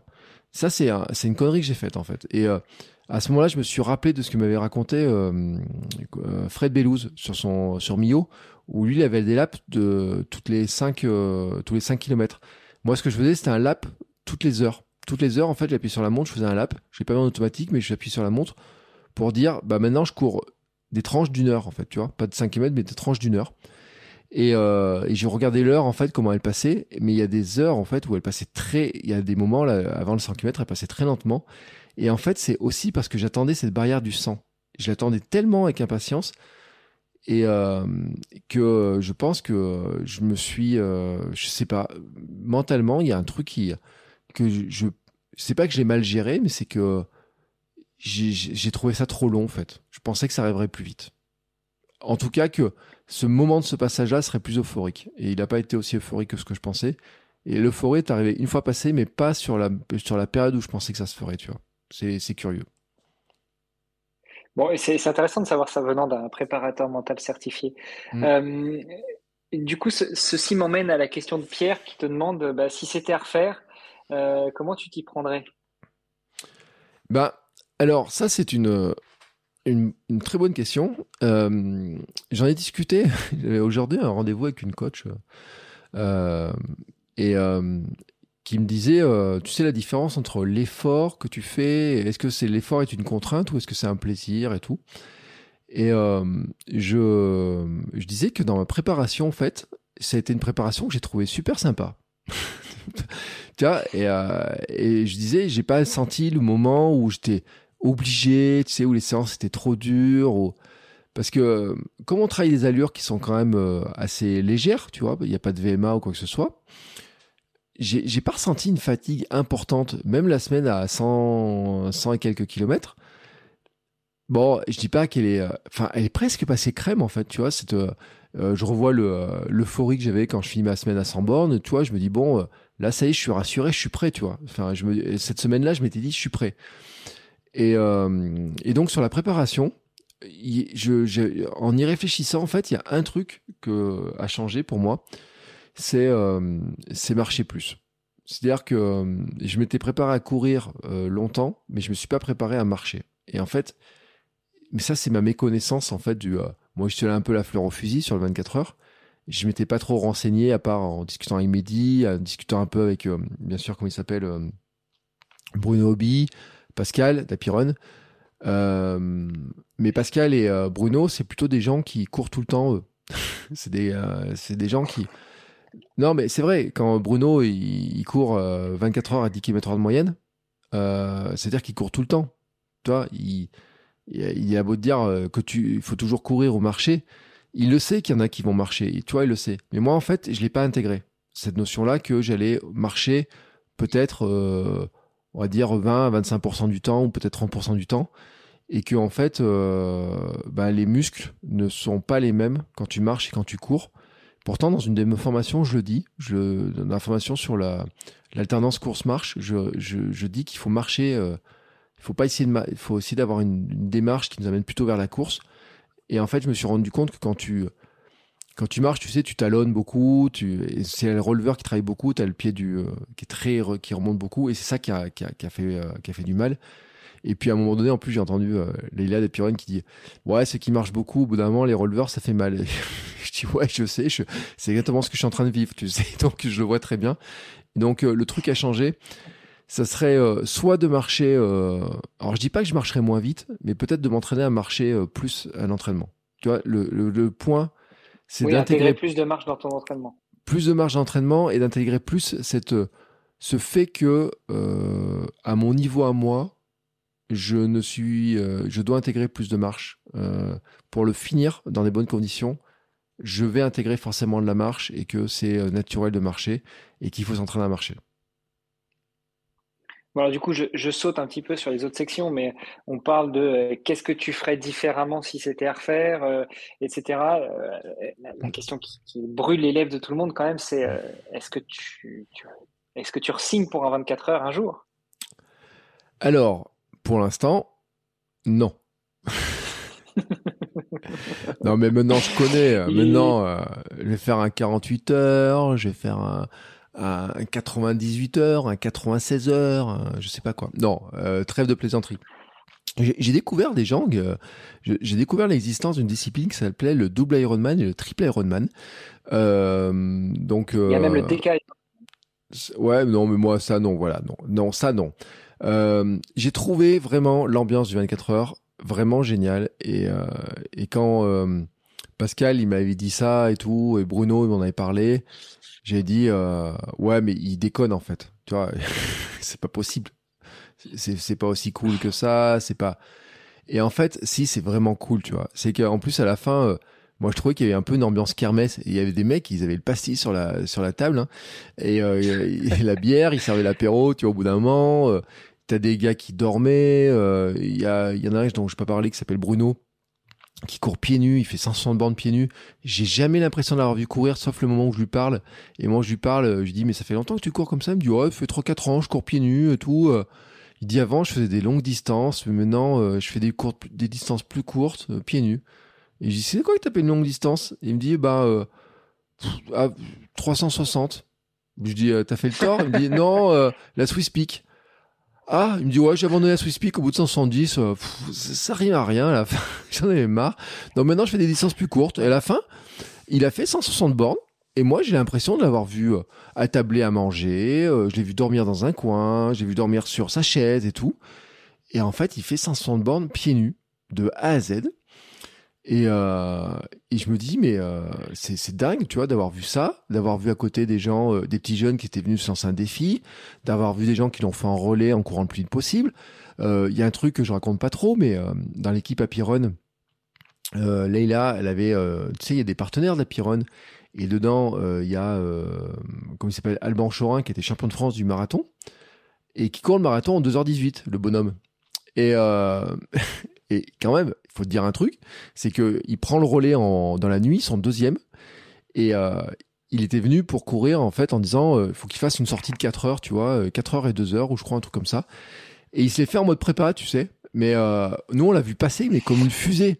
C'est-à-dire que tu le voyais tourner, tu putain, tu dis, en plus, alors toi déjà, t'es scotché à 7 à l'heure, et puis t'as le mec qui passe à 20, enfin, je te dis pas, pas 20 à l'heure, tu vois, mais... À 18, quoi il fait, euh, je crois qu'en 4 heures, il fait 57 bornes. Donc, tu, tu, regardes un peu le truc, tu te dis, et puis tu vois passer, voum, voum, et puis tu, dis, allez Alban, allez, et tout. Puis tu sais, tu, tu sens que l'autre équipe qui était première pendant longtemps, il le voit revenir, il, commence à sortir les coureurs un petit peu, tu vois, différemment, pour essayer de s'accrocher un peu à la distance.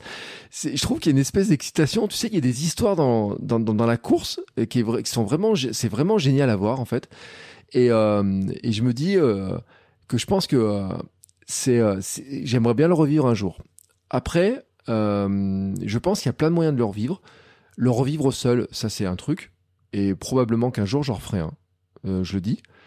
maintenant que je l'ai dit dans le Hamster Club, il y a un truc que je voudrais bien faire, c'est que l'an prochain, si Mehdi refait, on monte une équipe ou deux ou trois du Hamster Club pour aller le faire et que peut-être certains le feront tout seuls. Euh, mais je voudrais qu'en fait qu'il y ait certains membres du Hamster Running Club qui puissent s'entendre pour le faire en, équipe de 4. Tu vois, 4 fois 6 heures. Et c'est des gens qui, ceux qui n'ont pas dépassé le marathon, ou qui ont fait peut-être un peu moins que le marathon, et qui découvrent cette ambiance-là. Tu vois Mais d'une manière, euh, ils soient pas obligés de faire 24 heures, qu'ils n'aillent pas faire un 6 heures tout seul dans leur coin, et qu'ils puissent le faire en équipe. Et euh, moi, je dis, on trouvera un budget pour payer des t-shirts à chacun, euh, pour faire un truc, euh, une table où, toi, où tout le monde s'encourage. On fera du coaching collectif. Euh, moi, je ferai de la prépa mentale. On fera des plans. Et, et peut-être que ce jour, l'idée, c'est même pas de courir dans l'équipe, en fait. C'est d'être. je peux pas y aller sans courir, tu vois. Mais c'est de dire qu'eux, ils le vivent et qu'on le vive ensemble et que on connaisse, tu vois, le, le, en mode team aussi, encouragement et tout, ça va être super sympa à vivre. Euh, mais est-ce que je peux faire, tu vois, en 6 heures alors que en relais alors que j'ai fait le 24 heures, je sais pas. Tu vois, je, je me pose des questions quand même sur l'histoire. Mais revivre l'ambiance de ce 24 heures, d'un 24 heures, oui, ça c'est sûr. après, tu sais ce qu'il te reste à faire. Hein. Si tu veux revivre l'ambiance d'un 24 heures sans forcément le courir, il peut te rester à faire comme Mehdi, c'est-à-dire l'organiser. Oui, alors là, il y a des questions qui ont été posées sur le truc. Mais euh, en fait, moi, j'ai pas l'âme d'un organisateur. C'est-à-dire que euh, je me dis, mais Mehdi, c'est. Euh, et je remercie Mehdi, je remercie les bénévoles. Mais moi, j'ai pas l'âme d'un organisateur. Je suis pas structuré, organisé pour pour gérer ça, tu vois. Je, je, je, moi, quand tu me confies à gérer un projet avec des gens, une équipe et tout, ça, ça marche pas, je n'y arrive pas, c'est pas mon truc à moi, tu vois. Donc, euh, organiser ça, non. Je, peut-être être un jour bénévole sur un truc, euh, je dis pas, tu vois. Mais euh, organisateur, non. C'est, euh, mais juste parce que je suis pas câblé comme étant un organisateur. Je, c'est pas mon, mon mode de fonctionnement ne correspond pas à ça, en fait. Bon, on en reparlera dans quelques années. Je me souviens d'une question que je t'avais posée, euh, du, plutôt d'une affirmation que je t'avais donnée il y a quelques années. Au début, où on commençait à échanger, tu m'as dit non jamais. Et euh, bon, bref, on pourra en reparler en off.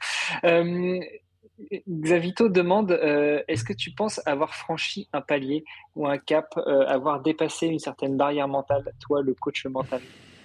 Eh ben, écoute. le préparateur mental, pardon. Ce qui est, ce qui est drôle, c'est que j'ai, euh, alors c'est peut-être l'euphorie, hein, j'ai l'impression qu'en fait, euh, en tout cas sur la partie course, euh, il y, avait des distances qui me faisaient très peur avant. Et si ceux qui ont écouté les premiers épisodes du podcast savent que euh, courir, je me sentais pas capable de courir un marathon au départ. Euh, je me disais c'est trop long, ça me paraissait un défi insensé, tu vois, de courir un marathon. Et courir 42 bornes, je me suis dit, voilà, ça va être long, c'est un truc impossible. Et en fait, euh, maintenant, je le relativise, euh, relativise vachement. Alors, je relativise pas le fait d'avoir fait le marathon. Je relativise en fait le fait que euh, la distance, il y a une question de relativité dans l'histoire, en fait. Tu vois, de courir un 24 heures à cette allure-là et courir un marathon en 4 heures sont deux efforts qui sont totalement différents. Mais je suis capable de faire les deux, désormais, tu vois. Et euh, en fait, tout à l'heure, j'étais en train de faire ma liste et j'ai fait du 5, j'ai fait du cross, j'ai fait du 10, j'ai fait un semi-marathon, j'ai fait un marathon. Et puis du marathon, j'ai fait x3 pour arriver à 136 avec le, avec le, le 24 heures. Mais la zone de connu que j'ai, elle s'est énormément agrandie en fait. C'est-à-dire que, comme je le disais tout à l'heure, je sais que je suis capable de me préparer pour une telle distance avec du, du dénivelé. Parce qu'en plus, euh, dans la préparation, euh, que j'en vois pas, c'est que euh, moi j'ai fait beaucoup de dénivelé parce que à la maison, euh, bah tu vois comment c'est chez moi. Hein, c'est euh, il y a des montagnes, ça monte, c'est des petites montagnes, mais j'ai rarement des sorties à moins de 100 mètres ou 200 mètres de dénivelé. Donc il y a même des fois où j'ai dû me calmer sur le dénivelé en me disant non, tu vas aller courir en bas plutôt que d'aller monter sur la montagne là-haut parce que sinon tu vas gérer la surfatigue. Et donc ça m'a montré qu'en fait je suis capable de faire une préparation pour ce genre de choses que je suis capable de le faire, que mon corps euh, réagit bien, que mon cerveau réagit bien.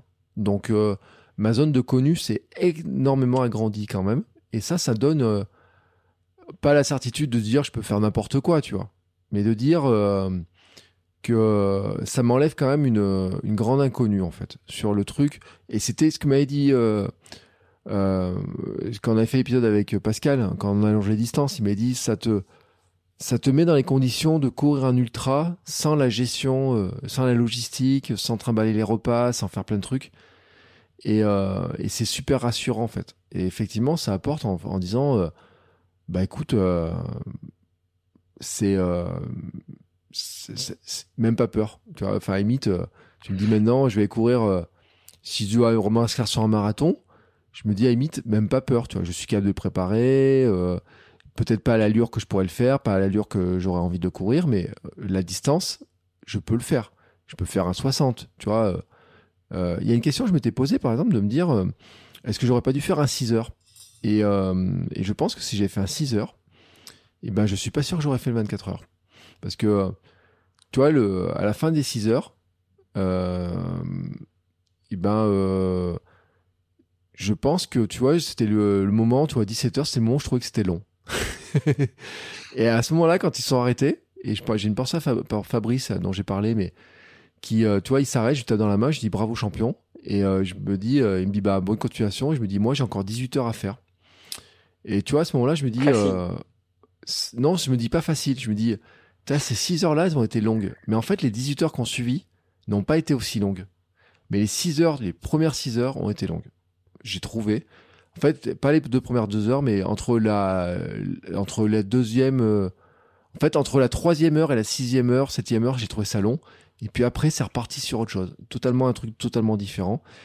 Et, euh, et ça, voilà. Donc, euh, ça, ça m'a appris en fait que tout est question de, perception, de relativité, de, de perspective. Et puis, euh, je, je, suis inscrit, là, j'ai gagné un dossard pour faire une, course de 13 km ce week-end, un trail urbain. Et j'ai raconté à ma femme, j'ai fait, ah, fait une blague. Urbain, mon Dieu, le, mot que je ne veux pas entendre. Et, j'ai fait une blague à ma femme et euh, j'ai dit euh, hier, je lui ai dit, voilà, 13 bornes, je suis pas sûr d'arriver à les faire. c'est long quand même. Et euh, elle m'a dit, ouais, elle me dit, de toute façon, maintenant, il n'y a plus rien qui te fait peur en distance et tout. Je dis, ouais, ben quand même, je dis. Et je dis, mais le problème du 13, c'est que les, gamins, ils vont partir à toute vitesse, va partir vite. Euh, tu sais, c'est le risque de la vitesse plutôt que, que la distance qui, euh, qui peut faire peur. Et, euh, et je, me, suis rappelé, je l'ai mis sur Instagram, j'ai dit, ouais, mais maintenant, je me rappelle quand même que ce distance de 13, c'était ma première course. Et j'étais persuadé que je la finirais jamais quand je suis allé chercher le dossard la veille. C'est la fameuse course qui passait euh, à côté de chez toi et tu t'es dit euh, je m'arrêterai à la moitié parce que je la finirai pas. Voilà. Et là c'est le même. En fait c'est pas c'est pas le même parcours, mais en fait c'est le même point de départ et on passe à peu près aux mêmes endroits, sauf que euh, on part, on prend que la partie urbaine et pas la partie sur les chemins avec les chasseurs et compagnie là. Et, et c'est organisé par mon club, hein, mon ancien club et tout, donc c'est pour ça aussi que, que j'y vais avec un grand plaisir. Et puis j'ai gagné le dossard. Et et là, euh, je me rappelle que quand j'étais allé ce jour-là, j'avais dit euh, à l'ordinateur, j'ai dit, Pouf, euh, dis franchement, je suis pas sûr de le finir, quoi. Enfin, il me dit, mais si, ça va le faire et tout. Et maintenant, je me dis, bon, 13, c'est que 10% de ce que tu as fait ce week-end, quoi. Donc, peut-être que ça, tu feras pas aussi vite que tu veux, peut-être que ce sera plus compliqué. Mais tu sais qu'en fait, tu vois, un 13, un 28, un 30 km, je sais que j'ai les, les ressources mentales pour le faire, en fait. Et ça, ça m'a apporté euh, un truc, euh, un bénéfice incroyable, je crois. Tu vois, sur le, quand j'y réfléchis, je me dis, euh, ça, ça, change quand même beaucoup les perspectives de plein de choses. Tu vois, de la zone de connu, et c'est tellement agrandi d'un coup, c'est, c'est, c'est presque magique en fait. Mehdi m'a dit, sa femme, elle a couru, elle n'a jamais couru plus de 10, elle a fait 33, il dit x 3. lui, lui, il a fait 30 x 3 aussi sur son marathon, sur son 24 heures. Il me dit, c'est rare quand même de multiplier par 3 ta zone de connu quand même. Hein faut faire x3 la distance maximum que tu as fait jusqu'à maintenant. Euh, c'est pas de demain à la veille. Hein, quand, euh, tu vois, euh, faire x3 maintenant, il n'y a pas beaucoup d'épreuves qui permettraient de faire un x3. Hein. Et mais en tout cas. mais si, quand tu vas venir jusqu'à chez moi, on a à peu près 300 km qui nous séparent, donc tu seras à peu près à x3. Ah, écoute, pour préparer le Gravelman, si j'ai un vélo, je le ferai en, je le ferai en vélo. Ah ouais, si, si, je te, je te le dis. Non, je te parlais de vélo faire en courant, voyons. Non, eh, non, mais moi, je suis pas comme toi, moi, au défi Agrippa. Euh, un jour, j'avais calculé un truc quand j'avais eu euh, Stéphane Brognard comme coach et tout, euh, quelques mois, il m'a dit c'est quoi le défi de ta vie, un grand défi, tu sais, pour être de champion, être de ton monde et tout. Et il me dit mais réfléchis à un défi, tu vois. Il m'était dit qu'est-ce que je pourrais faire? Est-ce qu'il y a un truc qui me parle, tu vois, genre un truc comme toi, tu as ton défi Agrippa?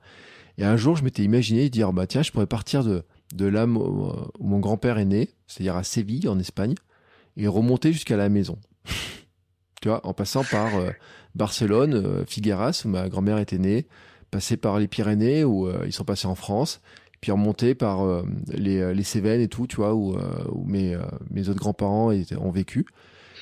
Et ça faisait 1600 bornes, cette histoire-là. Mais en fait, ça me botte pas.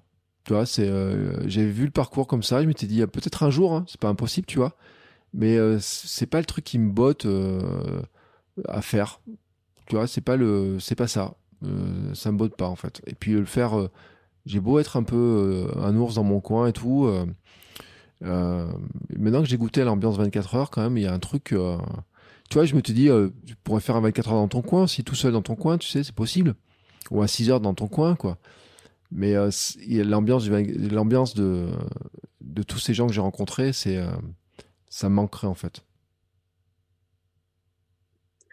Ouais, c'est plutôt, euh, c'est plutôt une bonne nouvelle parce que c'est vrai que le sport, euh, même si on parle de sport souvent individuel, euh, il n'y a rien qui vaut le, partage avec d'autres et que ce soit physiquement ou même sous forme d'un club virtuel comme peut l'être le Hamster Running Club.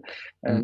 on se suit à quelques-uns et quelques-unes sur une application qui s'appelle Cappuccino et tous les jours on se laisse des petits messages audio et c'est vrai que quand tu pars courir et que tu enclenches le Cappuccino, tu as l'impression de courir avec les copains et les copines depuis euh, avec qui on se laisse des messages depuis quelques mois, voire euh, presque deux ans. Et, c'est super sympa. Alors, en plus, partager ça euh, physiquement avec, avec d'autres d'autres fous, d'autres accompagnateurs de fous qui font le, même effort que toi, j'imagine que c'est que du bonheur. C'est ça. en parlant de, en, parlant de fous et peut-être plutôt de, de, champions, Julien demandait, à titre d'information, les champions de la discipline arrivent à faire combien de kilomètres? Il semble que le record, il a 360, non? Sur le 24 heures non, 319, je crois, le record. Le record du monde, c'est 319, je crois. Il été battu il n'y a pas longtemps au, euh, championnat d'Europe. Euh, le gagnant de la compétition de ce week-end-là, il fait 222 km. C'était son premier 24 heures. Et tout à l'heure, j'ai vu passer un article. C'est la sixième meilleure performance française de l'année, je crois. Euh, quelque part comme ça. Euh, ce qui le situe euh, alors loin quand même hein, de, du champion du monde, tu vois, euh, champion d'Europe, recordman du monde, et donc très loin, ce qui dit quand même le niveau du mec, hein, parce que c'est un gros gros une grosse performance, mais qui montre quand même que le mec pour courir 222 bornes en 24 heures, tu vois, t'as quand même une bonne moyenne quoi. Moi je l'ai vu courir Or, c'est un gars qui qui a un trailer, hein, qui a priori fait des, a fait des gros trails, tu des grosses courses et tout. Donc, il a l'habitude, qui connaissait un peu, tu sa réaction sur des, des courses autour de, de 160, 170 avec du dénivelé, mais peut-être pas aussi long, tu vois. Je, tu voyais qu'il était un peu dans l'inconnu aussi, tu vois, dans son truc. Euh, je, après, euh, les recordman, euh, les meilleurs performeurs français, ils sont autour de 250. Je crois que la française, la meilleure française, est à 256, un truc comme ça, cette année, tu vois, un truc comme ça. c'est, c'est, ça reste des performances énormes, quoi. Là, il y avait un Espagnol qui courait le 6 heures. C'était une foulée hallucinante, quoi. La vitesse à laquelle il a tourné, c'est, c'est complètement dingue. Et euh, tu, euh, tu dis juste que deux semaines avant, il avait fait, euh, je sais pas combien, 200, 220 bornes, ou je sais pas combien, ou tu vois, où il doit faire plusieurs 24 heures dans sa saison, plusieurs ultras et tout. Et, il enchaîne, il enchaîne, il enchaîne. Mais il a fait ça avec un grand sourire et puis alors d'une sympathie, le mec, vraiment hallucinant, quoi. vraiment, tu vois, il était, il est pro, hein, tu vois. C'était, son déplacement avait été payé par une marque de montre. Et euh, et euh, il était euh, non non c'est vrai en plus. Et qui était vraiment avec un grand sourire tu vois. Il a pris le temps de discuter et tout il a mis des messages super sympas. J'ai eu des messages qu'il a mis sur Instagram pour pour remercier il a mis un commentaire à un moment à midi je crois. Il a mis un commentaire mais en français et tout tu vois euh, merci mon ami pour l'accueil et tout. Enfin, vraiment, tu vois, super chouette. Franchement, euh, et euh, avec une foulée que tu tu l'entendais pas arriver, quoi. Enfin, léger, enfin, impressionnant, quoi. Et il était sur 6 heures. Alors, je sais pas à quelle vitesse il aurait couru le 24 heures, mais déjà, c'était hallucinant, tu vois. C'était c'était beau à voir, tu vois. Franchement, c'était chouette à voir. Bon, pour corriger, euh, pendant qu'on se parlait, enfin, pendant que tu parlais, euh, j'ai vérifié le record du monde, il est à 309 km et il est détenu par un, un Slovène. Et euh, le précédent record, c'était Yanis Kouros, celui que j'avais en tête. Et c'était pas 360, c'était 306. Voilà. Ouais, 309, ouais, tu vois. Je t'ai dit 319, c'est 309, tu vois. Bah, Ouais, dit, mais je, crois, et je sais pas s'il a pas l'objectif de passer les 320. C'est pour ça que je me suis planté, le gars. Je crois que euh, le fameux Slovène là, il a, je crois que son objectif c'est d'arriver à passer 320. Enfin, je, je, je, crois avoir entendu se parler de ça. Ouais, a priori, il a fait que 309 parce qu'il avait euh, une, patte folle. Il avait un peu mal à, mm. à une jambe à un moment. Euh, bon, après, il l'a fait sur piste. Euh, toi, tu l'as fait sur un circuit urbain, mais mm. le, le, record était sur piste. Euh, Alex demande si tu regrettes ton ravito minimaliste. Alors, euh, pas du tout. Et puis, euh, je, vais, te dire un truc, c'est que j'ai balisé en fait quand, je suis arrivé, j'ai vu tous les gens avec des Alors le pire, c'était Mathieu avec ses, ses 25 euh, compotes, ses 25 flasques, ses bouteilles de ceinture et tout. Enfin, je dis le pire, euh, c'est que il m'a paru être euh, le, le plus pro de tous, tu sais, qui était vraiment impressionnant. et puis euh, euh, à d'autres, ils avaient euh, ils avaient plein de trucs à manger. Enfin, tu vois, il y, y en a, ils sont arrivés avec des, tu sais, des grandes caisses en plastique avec des roulettes, mais vraiment avec toutes leurs affaires, tout. Et moi, j'arrive avec un tout petit sac de sport. dans lequel j'avais euh, j'avais ma paire de chaussures au pied, euh, j'avais une paire de chaussures de rechange, j'avais euh, mon matériel de podcast, des t-shirts de rechange, mon sac fourre-tout, tu vois, dans le truc. Je regrettais de pas avoir pris un paquet de bonbons, un paquet de M&M's, tu vois, dans ma préparation. et j'arrive avec une bouteille de Quinton, donc d'eau de mer. Et puis j'arrive avec quoi d'autre? Avec une compote. Euh, toi, tu peux l'avoir. Et je, je peux, je peux le dire, je peux garantir. J'avais acheté un pack, euh, une baou, une éco-recharge baou, euh, patates douces, carottes, poivre. Et c'est dégueulasse. Euh, voilà, c'est dit. Ne ne- ne l'achetez pas. Je n'avais pas souvenir qu'elle était aussi dégueulasse. Après, les goûts et les couleurs. hein.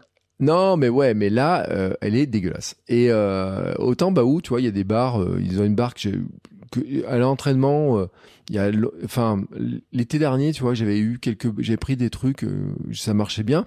Puis moi, je carbure avec euh, le miel à pyrone, quoi. Donc, euh, avec les bars à pyrone, avec le miel à pyrone, avec les boissons d'effort euh, dans lesquelles je mets du miel et tout.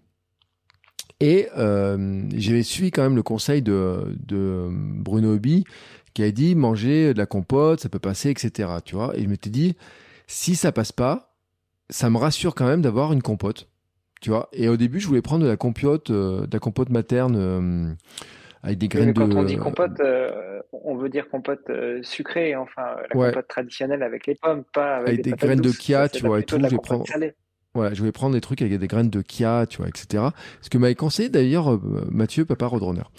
Et je l'avais pas trouvé. Et quand j'ai vu après sur sa table qu'il avait tout, tu vois, je dis ouais, c'était une bonne idée. Et puis euh, j'avais un autre truc aussi. J'ai la boîte sur le, j'ai la boîte devant moi. Euh, materne, ils font des euh, du lait végétal, des, des gourdes euh, de compote au chocolat. Alors c'est pas de la compote, hein, c'est du lait végétal, euh, lait d'amande et au chocolat. Tu sais? Et un jour j'avais acheté ça pour ma fille. Ma fille en est pas très fan, mais moi je trouve- que c'est un petit goût de, un petit goût de reviens-y. Et et en fait j'avais pris ça pour, j'avais acheté une boîte spécialement pour moi en disant euh, bon c'est sucré mais c'est, je te dis pas de conneries, c'est 11% de sucre. Donc c'est pas extrêmement sucré, tu vois. Par contre, euh, au niveau calories, il y a 111 calories euh, pour 100 grammes. Et tu vois, le truc, il fait euh, 85 grammes la petite gourde. Donc ça faisait 94 calories, tu vois, et 10 grammes de sucre. Donc je trouve pas ça très déconnant, tu vois, sur le sur l'apport, etc. Bon, il y a un peu de protéines, mais pas beaucoup. Mais un peu, tu sais, sur le côté un peu réconfortant, tu vois. C'est un peu ce truc que je que j'avais besoin.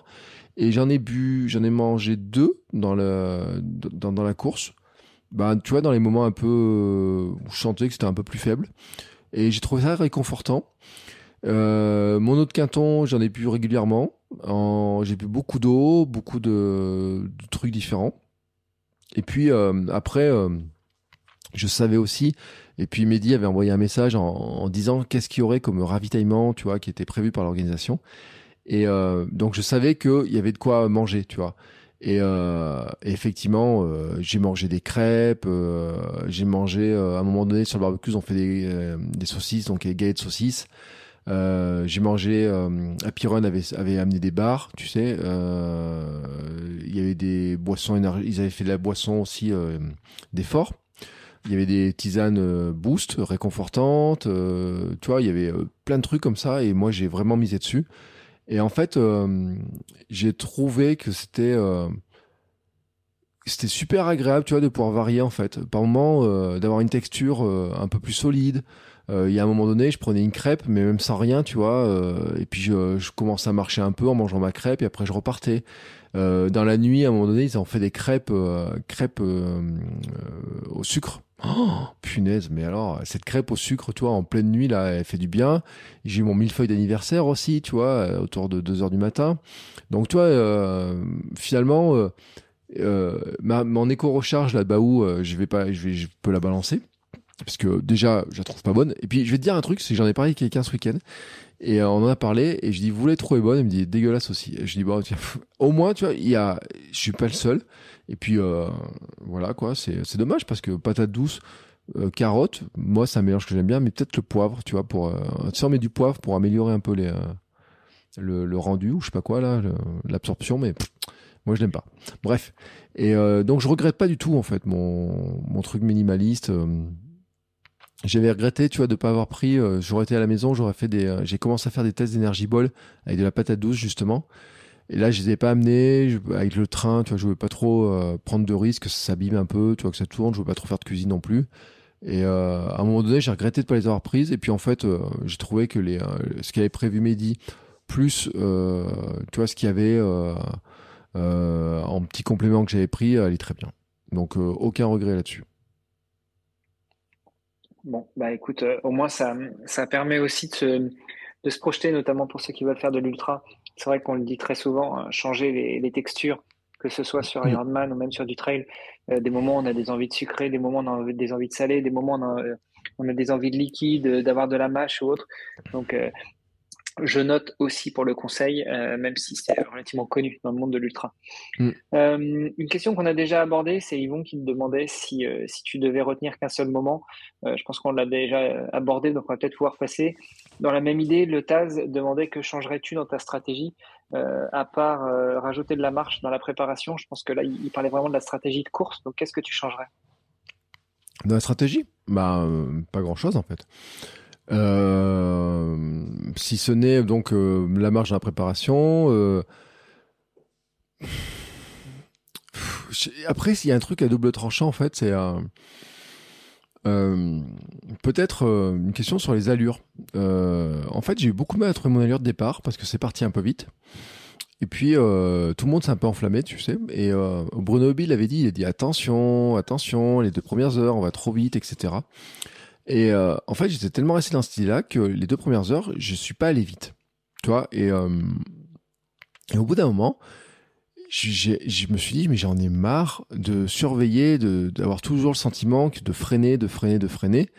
Je me suis dit, pendant une heure, je, je lâche un peu, tu sais, je me, mentalement, je, je laisse aller, tu vois. Et j'ai réaccéléré, en fait, et ça m'a fait beaucoup de bien. Tu vois, dans euh, cette partie d'après-midi un peu longue. Après, je me suis, j'ai re-ralenti, tu vois, j'ai hop. Et puis ensuite, euh, il y a eu la nuit là où j'ai réaccéléré après le euh, kilomètre 65 là, à peu près dans cette zone-là, où j'ai laissé aller, où ça allait super vite, tu vois, aussi.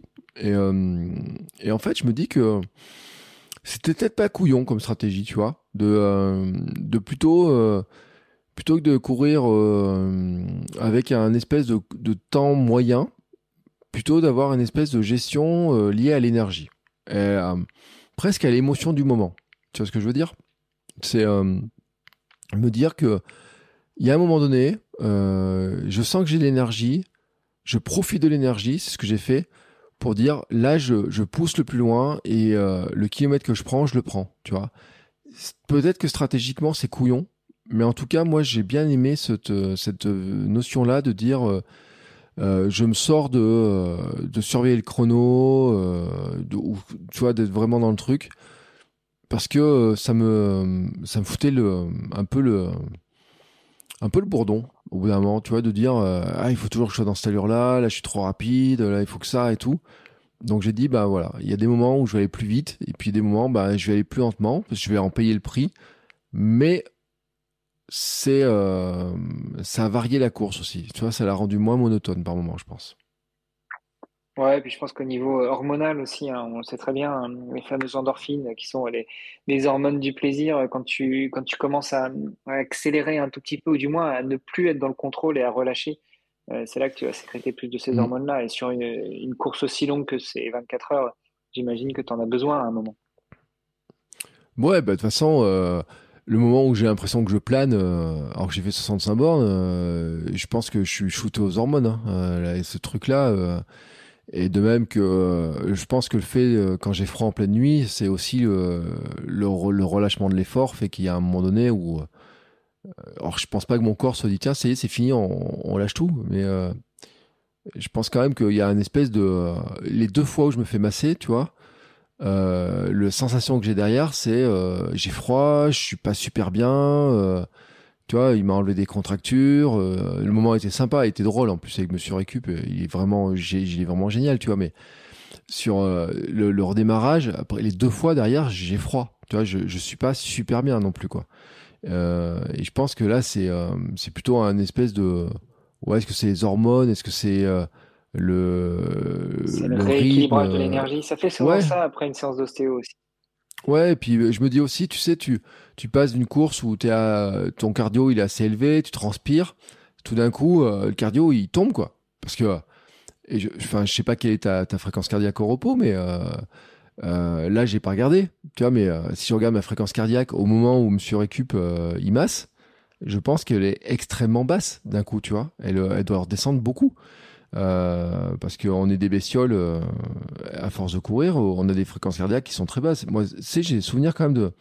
C'est un truc qui m'avait marqué. Mon médecin m'a dit, elle m'a dit. On voit que vous courez quand même, hein, parce que je dis pourquoi? Elle me dit bah votre fréquence cardiaque elle est calme. Hein. Et euh, quand je me suis fait opérer euh, pour, euh, je sais plus, je crois que c'est pour le genou, en salle de, de réanimation.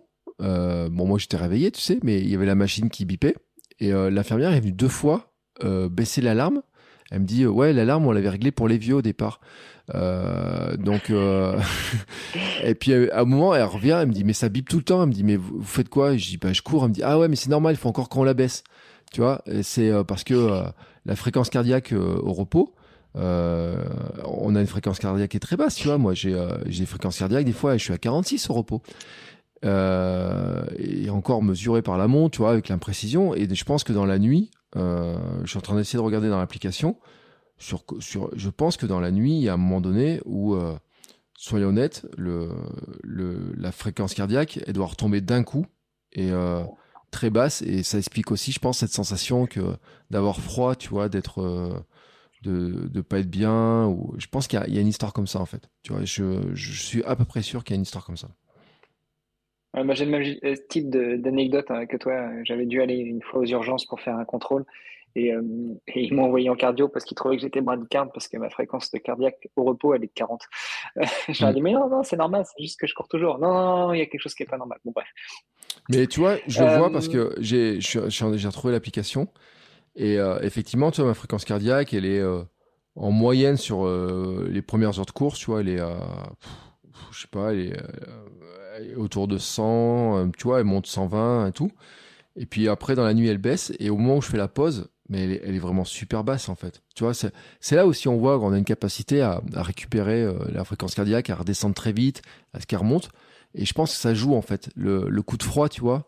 Je pense que c'est aussi le fait que d'un coup, le, le, le, cœur, il se, il se remet, euh, il envoie moins de sang et tout, plus, moins rapidement et que tout se refroidit, quoi.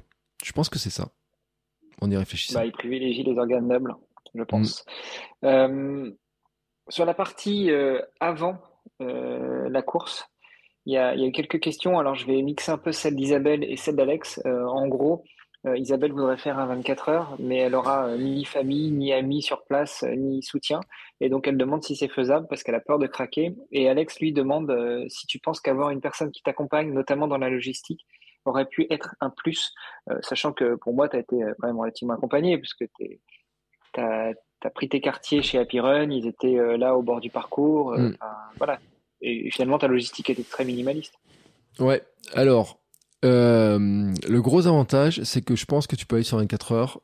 alors, je dis pas les mains dans les poches, mais pas loin sans famille, euh, sans entourage. Euh, la preuve, euh, d'ailleurs, Papa Roadrunner, il était seul, il, avec tout son petit matériel, etc. et la plupart des coureurs, mon voisin de table était seul, le voisin d'à côté était seul, il y avait beaucoup de gens qui étaient seuls, tu vois quand même. Ceux qui étaient pas seuls, ce sont, il y a beaucoup de gens qui étaient pas seuls, c'est ceux qui allaient vite. le mec, il doit finir deuxième sur le sur le 12 peut-être euh, il y avait euh, à chaque fois qu'il passait, euh, moi je passais souvent en même temps que lui, il y avait le mec qui disait "Et tu que tu veux quoi? Et là, il disait "Prochain tour, je veux un café. Prochain tour, je veux ça." Il y avait un, gars, on a rigolé parce que je, sais pas si c'était son père ou son frère ou qui qui qui l'a engueulé à un moment donné en lui disant, euh, il avait demandé un truc sans manche, tu sais, avec manche, et puis euh, il lui dit, mais non, c'est pas celui-là et tout. Au prochain tour, tu me donnes bien celui qui a ces manches là et tout. Et tout le monde le regardait en disant, c'est bon ou euh, tu rentres à pied ou tu vois, c'était c'était un peu drôle à voir en fait. Euh, et je pense que ceux qui allaient vite, qui ont l'habitude, ils ont peut-être besoin, c'est normal parce que comme ça ils font pas la pause, ils vont, ils gagnent du temps en fait, tu vois, sur cette histoire-là. Euh, il y avait euh, certains qui étaient qui avaient choisi de venir avec euh, de avec des accompagnateurs. j'ai vu plusieurs cas en fait. Il y a la petite dame dont je parle dans l'épisode qui attend son mari pendant toute la course dans le van sur le parking. Et donc le van est égaré le long du circuit, il s'arrête, il repart, il s'arrête, il repart. Elle va lui faire du café et tout. Et lui, c'est un coureur de double et triple Ironman. Euh, et euh, il paraît que même Mehdi disait qu'il est même un barnum d'habitude, une petite tente, etc. Tu vois. Enfin, et moi, elle m'a fait beaucoup de peine cette dame en fait. Euh, je me suis dit pour lui, c'est sûr que c'est un gros avantage, mais je me dis elle, c'est elle qui devrait avoir la médaille à la fin parce que euh, passer quand même 24 heures à attendre, euh, voir passer ton ton mari passer 90 fois ou 100 fois devant et puis à chaque fois lui servir un truc à manger, etc. Enfin, je trouvais pas ça super, super top. Euh, j'ai beaucoup apprécié, j'en ai parlé, euh, les petites filles qui dormaient dans un van euh, pendant que le papa, le beau-père ou je sais pas qui courait tout, c'était vraiment très drôle. D'ailleurs, j'ai reçu un message là de la, maman, je crois, l'autre jour, enfin il y a deux jours, donc j'ai trouvé ça assez, sympa, tu vois, le lien comme ça. Et après, il y avait beaucoup de gens qui étaient seuls en fait, qui sont venus seuls et qui sont basés entièrement sur sur l'organisation, sur sur les autres coureurs autour. Et je pense que pour se rassurer là-dessus, euh, il faut se dire que euh, parce que j'ai eu des questions aussi, euh, et je sais pas si je l'ai mis dedans, mais quelqu'un m'a demandé si on pouvait faire la course en marchant, en faisant que en marchant. Et oui, en fait, il y a des gens qui ne, par exemple, euh, Pleurin, je sais qu'on m'a dit qu'il y a des gens qui ont fait le 24 heures en faisant que de la marche, donc tu peux le faire. Et je pense que tu, dans ce genre de moment, tu vas toujours trouver des gens qui sont à peu près dans les mêmes allures que toi, ou que tu vas recroiser assez régulièrement. Et en fait, euh, l'encouragement, il va venir des autres personnes qui courent en même temps que toi. Tu vois? Ce que tu n'as pas sur une course où, euh, où tu vas, tu vas d'un point A à un point Z, un point B ou un point je sais pas combien, ou sur un marathon, tu vois, ou le marathon de Paris, il euh, y a personne qui reste suffisamment longtemps avec toi. Sur un 10 km, moi, j'ai jamais vu quelqu'un qui restait très longtemps avec moi sur un 5, euh, j'ai souvenir d'avoir tapé sur l'épaule d'un étudiant euh, en, lui disant euh, Eh oh, vous allez un petit peu doucement là, il faudrait peut-être un peu accélérer, tu vois, pour le charrier. Et c'est tout, tu vois, t'as pas ces relations-là. Alors que là, en fait, bah, tu discutes un peu avec tout le monde et il y a des gens avec qui tu, tu finis par sympathiser, tu vois. Donc tu peux, je pense, tu peux y aller tout seul. Et, et l'autre truc d'avoir de l'assistance, c'est que je me dis quand même que 24 heures pour quelqu'un qui fait l'assistance, ça va être, ça va être un peu long à vivre tu vois. Euh, je vois l'état de fatigue à la fin de, de Leila aussi d'avoir parce qu'ils avaient le stand, ils avaient euh, ils ont fait du ravito, elle a fait je sais pas combien de crêpes, euh, elle a passé peut-être 6 ou 7 kilos de farine de pour faire des crêpes, tu vois. Et, et je pense que à la fin c'est long de, de, de faire l'assistance comme ça, tu vois, d'attendre. C'est puis je me demande si ça te sort pas un peu de, ton de l'ambiance globale du truc en fait. Tu vois le le monsieur là qui s'arrête, euh, qui est toujours avec sa femme en fait, il m'a dit il m'a dit ouais mais moi euh, j'aime pas être dans l'ambiance euh, de la salle de tu vois du gymnase là. Et je me suis dit, mais en fait il est presque le plus sympa en fait. tu vois? Car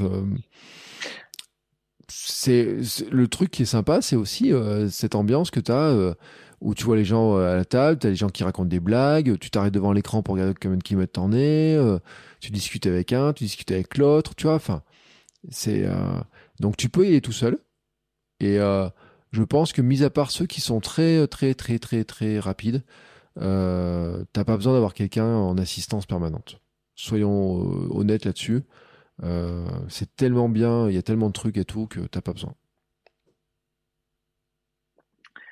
Euh, sur la partie préparation, euh, là aussi, tu, tu, en as déjà un petit peu parlé tout à l'heure, mais donc très rapidement, euh, chaque level, après avoir dit bravo, elle te demande combien de semaines de prépa spécifique il t'aura fallu au final. Et puis, Caro te demande que faut-il comme entraînement pour pouvoir faire un 24 heures? Alors, euh, tant de semaines, euh, préparation. Alors, préparation, en fait, on va dire que j'ai vraiment 9 semaines. Parce que la première semaine des 10 n'a pas été vraiment. super rapide. Hein. Euh, j'aurais juste rappelé qu'en général, sur un marathon, on prévoit, pour ceux qui ne sont pas des coureurs chevronnés, 12 semaines de préparation. Donc, 24 mm. heures en 9 semaines, c'est juste énorme. Ouais, mais attention, moi, je suis un coureur, je cours depuis tous les jours depuis plus d'un an. Euh, et, je rappelle aussi que j'avais fait le 496 Challenge en janvier. Donc euh, j'avais une connaissance aussi de ma capacité à enchaîner euh, les semaines à, plus de 100 km. Je, l'ai dit hein, dans cet épisode, je pense que ça m'a beaucoup aidé en fait ce challenge, d'être, de me dire que sur la préparation, quand tu as fait une semaine à 195 km, tu sais que la semaine à 100 km, tu peux la passer. tu vois, il y a un truc mathématique. Tu te dis, si j'ai fait ça, en ayant fait ça, je suis capable. Donc je pense que ça m'a rassuré. C'est sûr que si tu pars de zéro, faire un 24 heures en courant et faire 130 bornes à la fin, tu peux pas le faire en 10 semaines. C'est un projet de euh, plusieurs années. Moi, euh, je cours tous les jours et euh, j'ai des semaines en moyenne qui maintenant qui font autour de minimum 20, 20 à 30 km, mais souvent entre 40 et 50. Tu vois, dans ces zones-là. Et finalement, sur la préparation des 10 semaines, ce qui s'est passé, c'est que j'ai quand même beaucoup de semaines où j'ai de la course lente, donc pas un gros kilométrage, mais il y a des semaines où j'ai enchaîné, euh, des fois j'ai fait deux semi-marathons dans une semaine, euh, des fois j'ai fait euh, une sortie à 3h30, je sais qu'il y en a qui font des sorties de 4h ou 5h, il y en a qui font des 6h. moi, je, vais te dire un truc quand même, c'est que je l'ai vu et je sais que Bruno Hobby le fait aussi beaucoup. Euh, je pense que 10 semaines de préparation pure, c'est quand même un super bon truc. C'est le bon rythme en fait. C'est ceux qui font 16 semaines, je trouve que c'est long parce que tu te mets quand même une sacrée pression pendant ta préparation en fait. Et, là, tu vois, j'ai dans les 10 semaines, en fait, il y a deux semaines d'affûtage à la fin. Donc il y a vraiment que la première semaine, elle est à moitié. Et en fait, j'ai vraiment, si tu enlèves, euh, il y a vraiment sept semaines, en fait, où je fais euh, de la montée en charge, une petite pause, montée en charge, tu vois, trois semaines, une pause plus, une semaine plus légère, trois semaines, et ensuite deux semaines cool à la fin. Et, euh, et je trouve que c'est pas mal, en fait. Tu vois, je trouve que c'est pas mal. Mais moi, je peux le faire parce que je pense aussi que j'ai l'historique que j'ai et que j'ai aussi le, le rythme. Euh, j'avais demandé à Bruno Hobby hein, dans l'épisode, je crois que je lui dit, ouais, il faut courir 8-10 euh, heures par semaine. Il m'a dit, ouais, à peu près, quoi. Tu vois? Euh, Pour faire le volume que moi j'avais prévu. Mais je pense que tu peux le faire en faisant moins. Et si tu marches, tu peux faire un volume plus important en marchant, donc moins de fatigue. Et je pense que c'est plutôt une question de je sais pas comment le quantifier. Il faudrait quantifier en fait le la l'intensité. Tu vois. Moi j'aime bien euh, cette quantification euh, avec l'échelle de Borg là. Euh, tu sais où tu est-ce que c'est dur ou pas ta séance de 0 à 10 Le RPE. Ouais, 0 facile ou 1 facile on va dire et 10 très dur. Et que tu multiplies ça par le nombre de kilomètres que tu as fait. ce qui veut dire qu'en fait une séance qui fait 5 km mais très difficile parce que tu as fait que de la vitesse, donc ça te fera un score de 50 peut être plus, plus difficile qu'une séance de, euh, de 20 km, mais très facile, où tu aurais fait une intensité de 2, et ça te ferait un score de 40. Et ben, euh, je pense que la préparation de 24 heures à ces allures-là est moins fatigante que la préparation d'un marathon où tu as euh, de la séance d'allure, où tu as de la VMA, etc. je le vois comme ça. Bon, après. Et voilà. Donc, je pense que c'est c'est ce que, ce que disait Bruno Hobby, tu vois, quand je lui ai dit, ouais, mais en fin de compte, ça fait 8 à 10 heures à peu près, il m'a dit, ouais, c'est à peu près ça, tu vois, c'est euh, dans ces zones-là. Moi, j'ai pris le plan pour euh, s'entraîner 6 fois par semaine, sachant que je fais 7. Euh, j'ai fait plus que ce qui était prévu dans le plan. Hein. Il y a des fois, ou alors des fois, j'ai interverti les séances. Après, je le dis, il y a Bruno Hobby garde un truc dans, son, dans ses plans, et plan gratuit le, le met il y a plusieurs allures. Il y en a une notamment, il y a une, séance un peu de vitesse qui rajoute un peu de fun. Il y a deux trois séances avec des allures, des variations d'allure. Et, et puis des séances pures l'heure 24 heures. Moi, j'ai j'ai fait de la séance, beaucoup de séances 24 heures, beaucoup de séances avec un peu d'alternance de marche et de course, et puis beaucoup des trucs très fun. Hein. quand j'étais en vacances, j'ai fait une séance, j'ai fait plusieurs séances les pieds dans l'eau.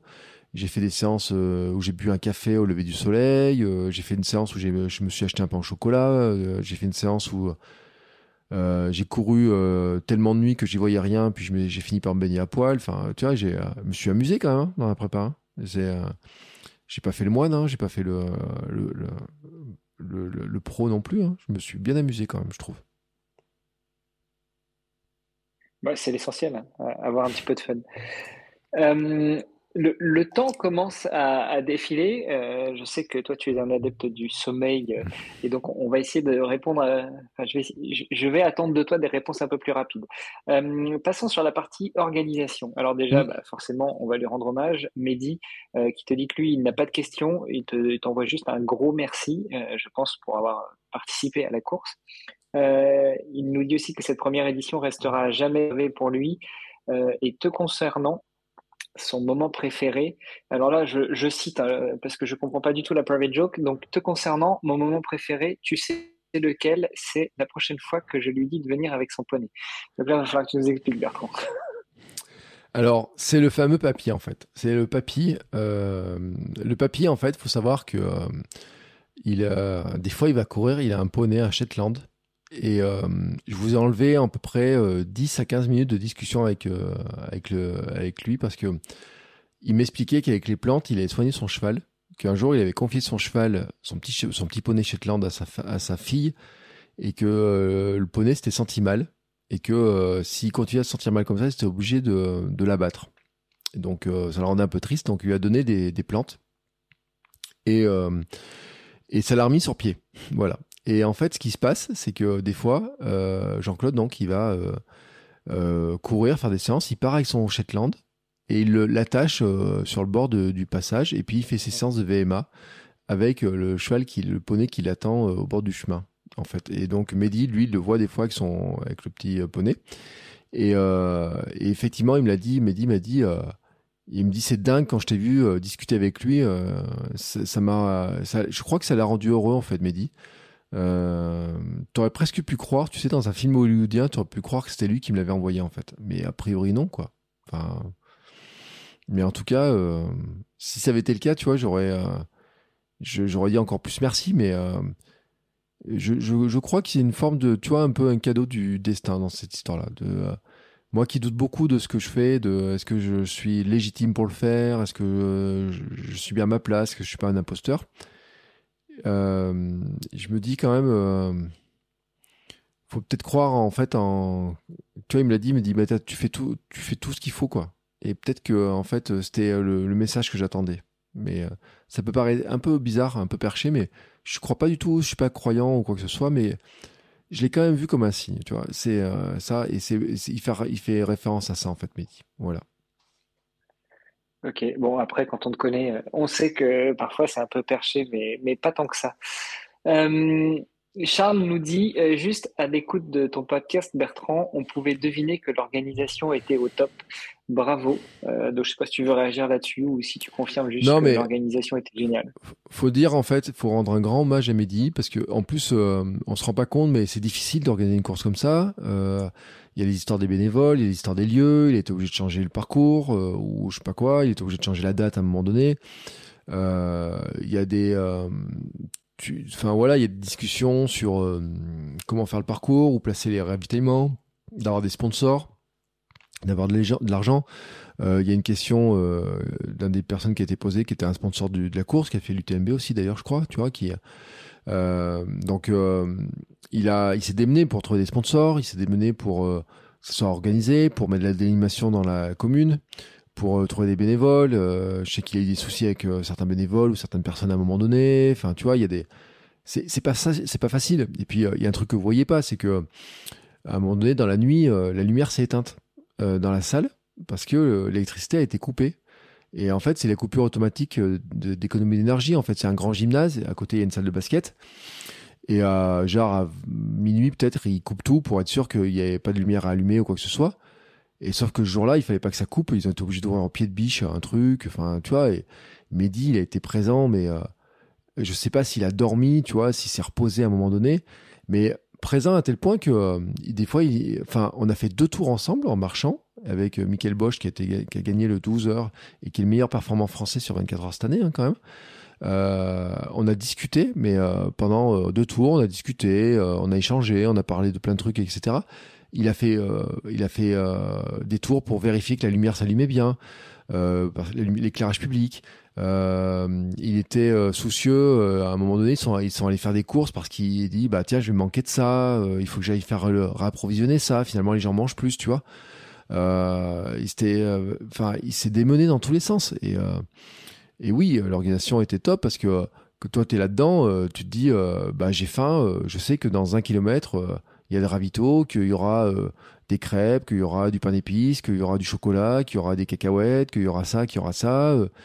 J'arrive à tel truc, il y a de l'eau, il y a de ça, il y a de ça, il y a de ça. tu vois, tu, enfin, j'ai envie de dire, t'es le, t'es le prince, tu vois. Enfin, je vais, tu vois que je te, disais tout à l'heure, c'était un peu un moment enchanté en fait, une parenthèse, c'est-à-dire que pendant euh, tu, fais pas la cuisine, tu t'occupes de rien, et puis en fait tu passes et tu as, des gens, et notamment dans les bénévoles, et je voudrais leur rendre hommage parce qu'il y en a un, y en a qui sont coureurs et tout, qui euh, t'arrivent, disent euh, tu veux boire quoi, je te sers quoi pour le prochain tour, tu vois, faire, ils sont en petits soins, tu vois, vraiment, et il faut leur rendre hommage parce que dedans, il y a les enfants de, de Mehdi, les enfants de Leila, il y a euh, des gens, euh, des coureurs, tu vois, il y a plein de gens comme ça. Et, puis, bien sûr, Mehdi en, chef d'orchestre.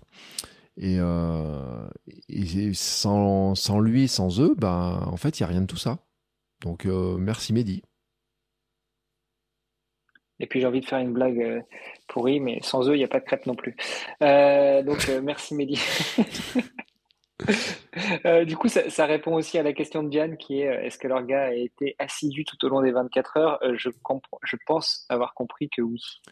Mais je pense alors, Mehdi, je pense que, je ne sais pas s'il dort beaucoup dans l'histoire, mais en plus, je sais qu'il y a des bénévoles qui étaient là, qui dans la nuit, en fait, ce faut, ce que, vous n'avez pas vu dans le truc, c'est que, donc il y avait le gymnase où on avait nos affaires, et puis il y avait de l'eau, il y avait à boire, il y avait une table de ravitaillement. Et puis environ 200 euh, mètres plus loin, on va dire, il y avait une autre table avec le, il y avait une autre table avec euh, genre des, chips, euh, des trucs comme ça. Et c'est là où il y avait des crêpes. Et puis il y avait un grand présentoir avec des, des, trous pour mettre les verres, avec nos numéros de dossard en fait. Et donc quand on passait, il nous servait à boire dans notre verre, on reposait le verre dans le trou, puis il nous demandait ce qu'on voulait à chaque fois. Et les gars qui ont tenu ça pendant la nuit, euh, je pense qu'ils n'ont pas bougé de la nuit. Euh, alors que, objectivement, euh, moi, dans la nuit, à la fin, je m'arrêtais plus beaucoup, tu vois. Je m'arrêtais plutôt dans la salle au chaud, tu vois, dans des trucs comme ça. Mais objectivement, je pense qu'ils n'ont pas bougé de la nuit.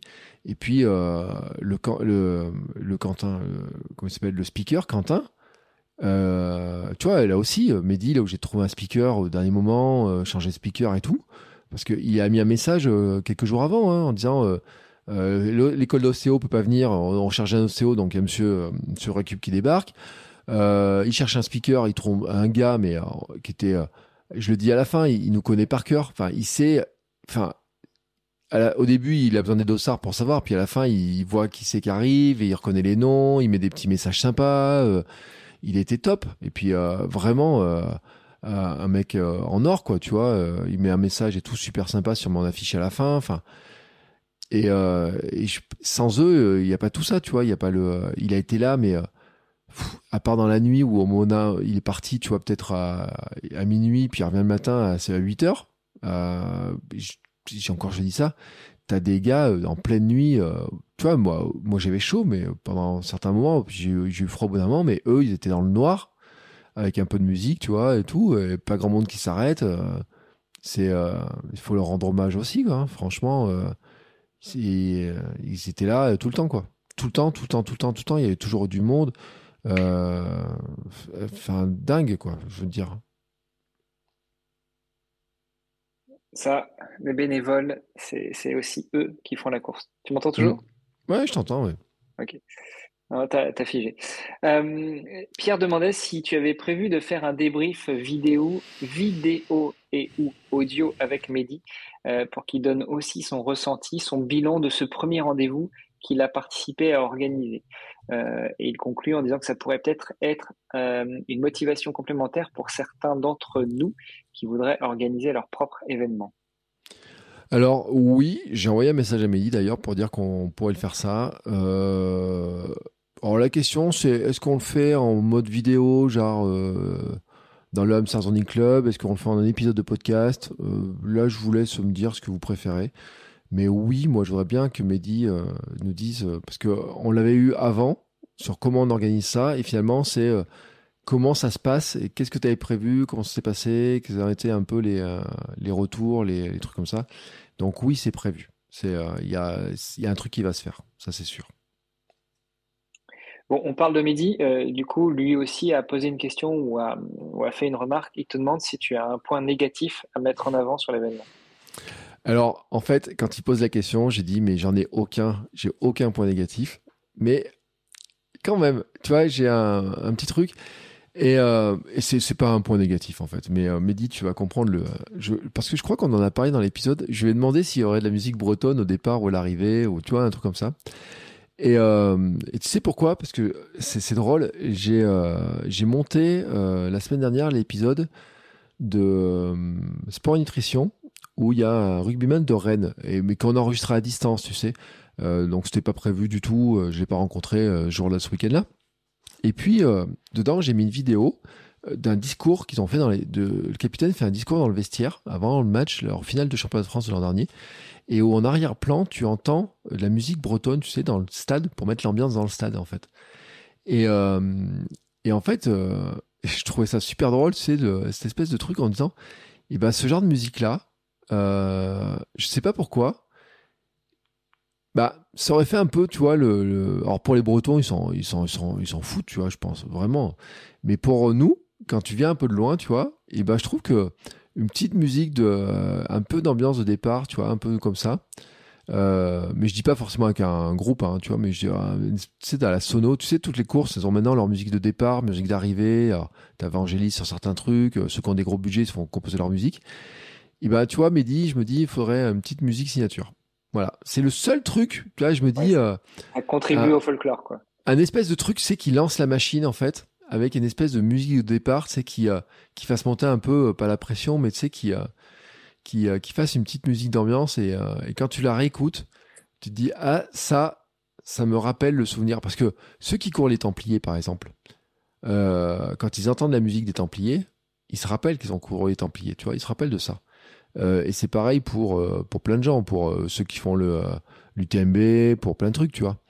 Et, euh, et, je me dis, dans la, dimension sensorielle, euh, voilà, pourquoi pas. Après, moi, tu sais, moi j'étais content parce qu'il y avait des galettes de saucisses. Et je sais que c'était pas tout à fait prévu dans le truc. Je crois que c'est une idée de sa famille, euh, je sais pas qui, qui a, dit, bah tiens, si on a des saucisses, on mettait ça dans des galettes. Et euh, quand j'ai vu ça, j'ai dit, waouh, c'est une super bonne idée. Et donc je pense qu'il a été en plus très réactif à, à, être au petit soin avec nous. Et donc c'est vraiment pour la taquinerie. Mais Ouais, quand même. Tant que tu m'obliges pas à danser, quand même. Ah, si, parce que si après il me fait danser, je vais être dans la merde. Mais euh, tant que tu m'obliges pas à danser, ça va. Après, le problème, c'est des, petites musiques comme ça euh, qui sont euh, marquantes, impactantes, entraînantes, surtout sur une course de 24 heures, c'est que tu risques de l'avoir en tête pendant une bonne partie de la course. Ouais, mais à limite, euh, tu vois, et je crois qu'en plus, il m'a dit qu'à Pleu 1 ils avaient un truc et tout comme ça, parce que je crois que j'ai écouté une vidéo de Pleu 1 le départ où t'avais le, le Bagad et compagnie qui jouaient, tu sais. Et euh, je lui ai dit, en plaisantant, je dis, mais tu fais la même chose? Il a dit, on va essayer, tu vois, et tout. Et, euh, et en fait, pour la taquinerie, je me dis, euh, c'est juste le truc, mais moi, je l'ai dans la tête. Mais quand j'ai écouté le son, tu sais, de la musique et tout, en montant l'épisode de, de Sport Nutrition, et écoutez, vous vous l'entendrez euh, un peu le truc. J'ai dit, euh, ouais, ça donne, une, ça, met une drôle d'ambiance quand même, tu vois. C'est, euh, mais après, le breton, il doit en avoir marre peut-être de l'entendre, j'en sais rien, tu vois. C'est, comme le. Non, il a une super idée aussi, Mehdi. Euh, le, je sais pas si vous avez vu le cadeau, c'est Finisher, c'est une, une planche à découper en bois.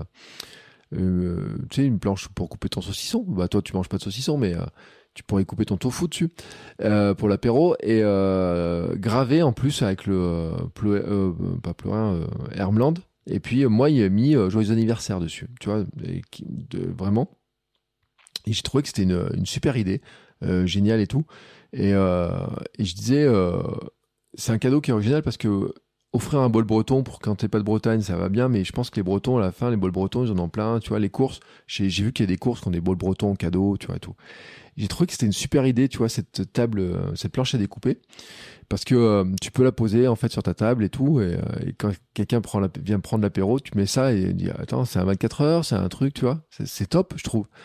Et Fabrice, le fameux Fabrice dont on parle là, j'ai vu, il a une idée. Je pense qu'il travaille, je crois qu'il travaille, j'ai l'impression qu'il travaille dans un lycée.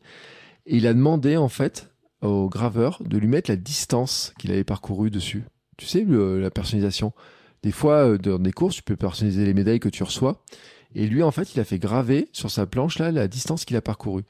Et, euh, j'ai dit tiens, c'est une super idée qu'il a eu. Tu vois, si je connaissais quelqu'un qui avait un truc pour graver dans le dans le bois, euh, c'est une super idée aussi. Alors après, que Mehdi le fasse sur la course, je pense que c'est juste impossible de le faire pour chacun, tu vois, sur s'il y a du monde.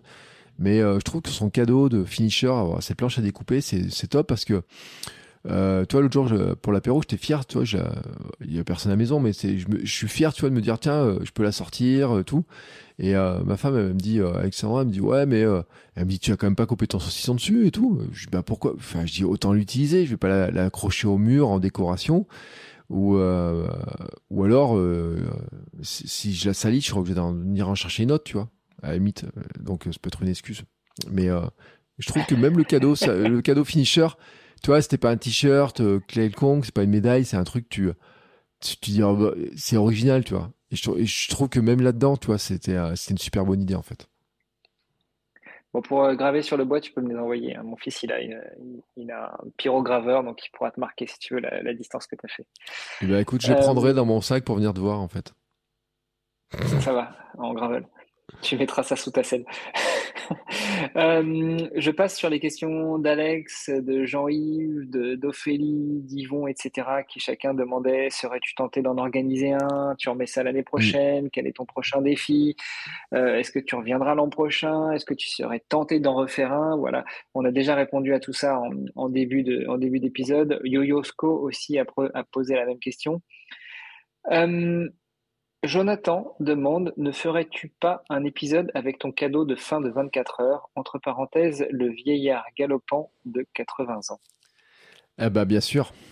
Ça, c'est sûr que euh, il faut que. Euh, Mehdi m'a dit qu'il pourrait le contacter et tout. Mais bien sûr que. Euh, mais on va laisser un petit peu décanter un peu les choses. un peu. Tu, tu, vois, là, il y a un moment, c'est euh, voilà, c'est la fin, tu vois, de du projet euh, du projet 24 heures en fait. Et euh, et en fait, je voudrais déconnecter cette rencontre. Alors peut-être pas trop longtemps, mais il était en pleine forme. Mais tu vois que qu'on déconnecte du 24 heures et qu'il me parle plutôt de son parcours, de son histoire, de ce qu'il fait, de comment il est venu à courir autant de courses, etc. Tu vois. De mais là, je suis trop dans le 24 heures et, ça me ramène trop, tu vois, sur plein de trucs. Et donc je laisse un peu passer le temps. Mais je me dis, ouais, ça pourrait être un. Presque, tu vois, un épisode un peu symbolique sur un changement de saison ou un truc comme ça. Surtout que dans la, réalité, c'est que je cherche depuis longtemps des gens de, de cet âge-là pour venir témoigner dans le podcast. Euh, donc euh, voilà, j'en ai un, euh, je sais où en trouver un, c'est magique en fait. Tu vois, mais il y a d'autres gens qui, qui, ont participé à l'organisation des 24 heures et tout, ou qui ont été dans 24 heures qui qui vont venir parler dans le micro. En fait, euh, il y a une très belle histoire euh, dans, dans l'association, dans les coordinateurs avec Mehdi. Il y a une très très belle histoire à raconter d'une personne et, euh, qui est d'accord pour venir témoigner. Et c'est une très belle histoire. Mais euh, je vous en dis pas plus. Mehdi, ici. Bon, bah, je me languis. Je me, je me languis d'écouter ça. Euh, sur les questions qu'on a déjà abordées, il y avait aussi euh, Satkav ou Satko qui, euh, qui, à refaire, signerait tout de suite. Euh, Xavito a aussi demandé si maintenant un marathon pour toi, ça allait être les doigts dans le nez. Euh, bon, ben voilà, ça on a déjà répondu tout à l'heure. Euh, Xavito encore qui demande pas que sportivement, mais dans la vie aussi. Est-ce que tu te sens plus, fort à affronter d'autres choses? Eh ben, écoute, oui, c'est ça le, le truc de. Mais en fait, dans l'intro, bah, tout à l'heure, tu as entendu l'intro, je l'ai faite en direct en début d'enregistrement. Et je, je, dis un truc dans l'intro, c'est que euh, c'est l'intro que je fais maintenant depuis je sais pas combien d'épisodes en fait, euh, que j'enregistre toujours euh, à chaque fois, mais qui est toujours la même. Et je dis qu'en fait, c'est en fait c'est un mode de vie plus simple pour lutter contre la sédentarité, bouger, prendre confiance en nous. C'est le but de ce podcast, c'est ça en fait. Je considère qu'en fait, Kilomètre 42, c'est un, vrai podcast de développement personnel par le biais de la course à pied et donc de la confiance, de la capacité à faire des trucs et, euh, et que je crois que ce que l'on fait dans un domaine comme le sport nous permet en fait de se dire qu'on peut faire des choses ailleurs, dans d'autres trucs. Et, euh, et, je sais pas pourquoi, je peux pas te dire euh, exactement pourquoi, mais euh, c'est comme si j'avais une nouvelle force qui était entrée en moi en fait. Et en, en fait, je dis que je sais pas pourquoi, mais si je sais pourquoi. Euh, c'est exactement le concept d'être champion du monde de son monde et c'est euh, quand j'aurais écrit en fait il y a le bouquin a pris beaucoup de retard là sur l'écriture sur la méthode pour devenir champion du monde de son monde parce que j'ai changé un truc dans mon approche. C'est le fait que dire que quand tu deviens champion du monde de ton monde quel que soit le défi que ce soit un 5 un 10 ou n'importe quoi mais un truc que tu n'as jamais fait donc c'est un effort qui est extraordinaire et c'est ce que j'explique euh, dans l'épisode tu fais un effort extraordinaire pour changer, pour faire quelque chose que tu n'as jamais fait et qui devient finalement ta nouvelle normalité, tu vois, un nouveau truc. Et, euh, et ça, ça marche. Euh, si tu dis que tu es capable de le faire dans le sport, tu dis mais pourquoi je le ferais pas dans un autre truc? Ce que j'ai fait dans le 24 heures, en fait, c'est me dire déjà de croire que c'était possible de le faire, de mettre les ingrédients pour le préparer, d'oser m'inscrire. Et euh, je peux te garantir que le oser m'inscrire, c'est peut-être le truc qui a été le plus compliqué à gérer. Euh, il y a hum, des, des, des, moments où je me dis non, je peux pas faire ça, je peux partir, je vais pas partir plusieurs jours de la maison et laisser euh, euh, ma femme seule avec Camille alors qu'elle prépare son examen, que Camille, ma fille, on a quand même des, des gestions des fois qui sont pas faciles du quotidien, tu vois, où elle peut poser des grosses colères, ou il y a des trucs un peu compliqués, tu vois. Donc m'autoriser déjà à partir était, pas facile. M'autoriser à me dire que je pouvais le faire était pas facile.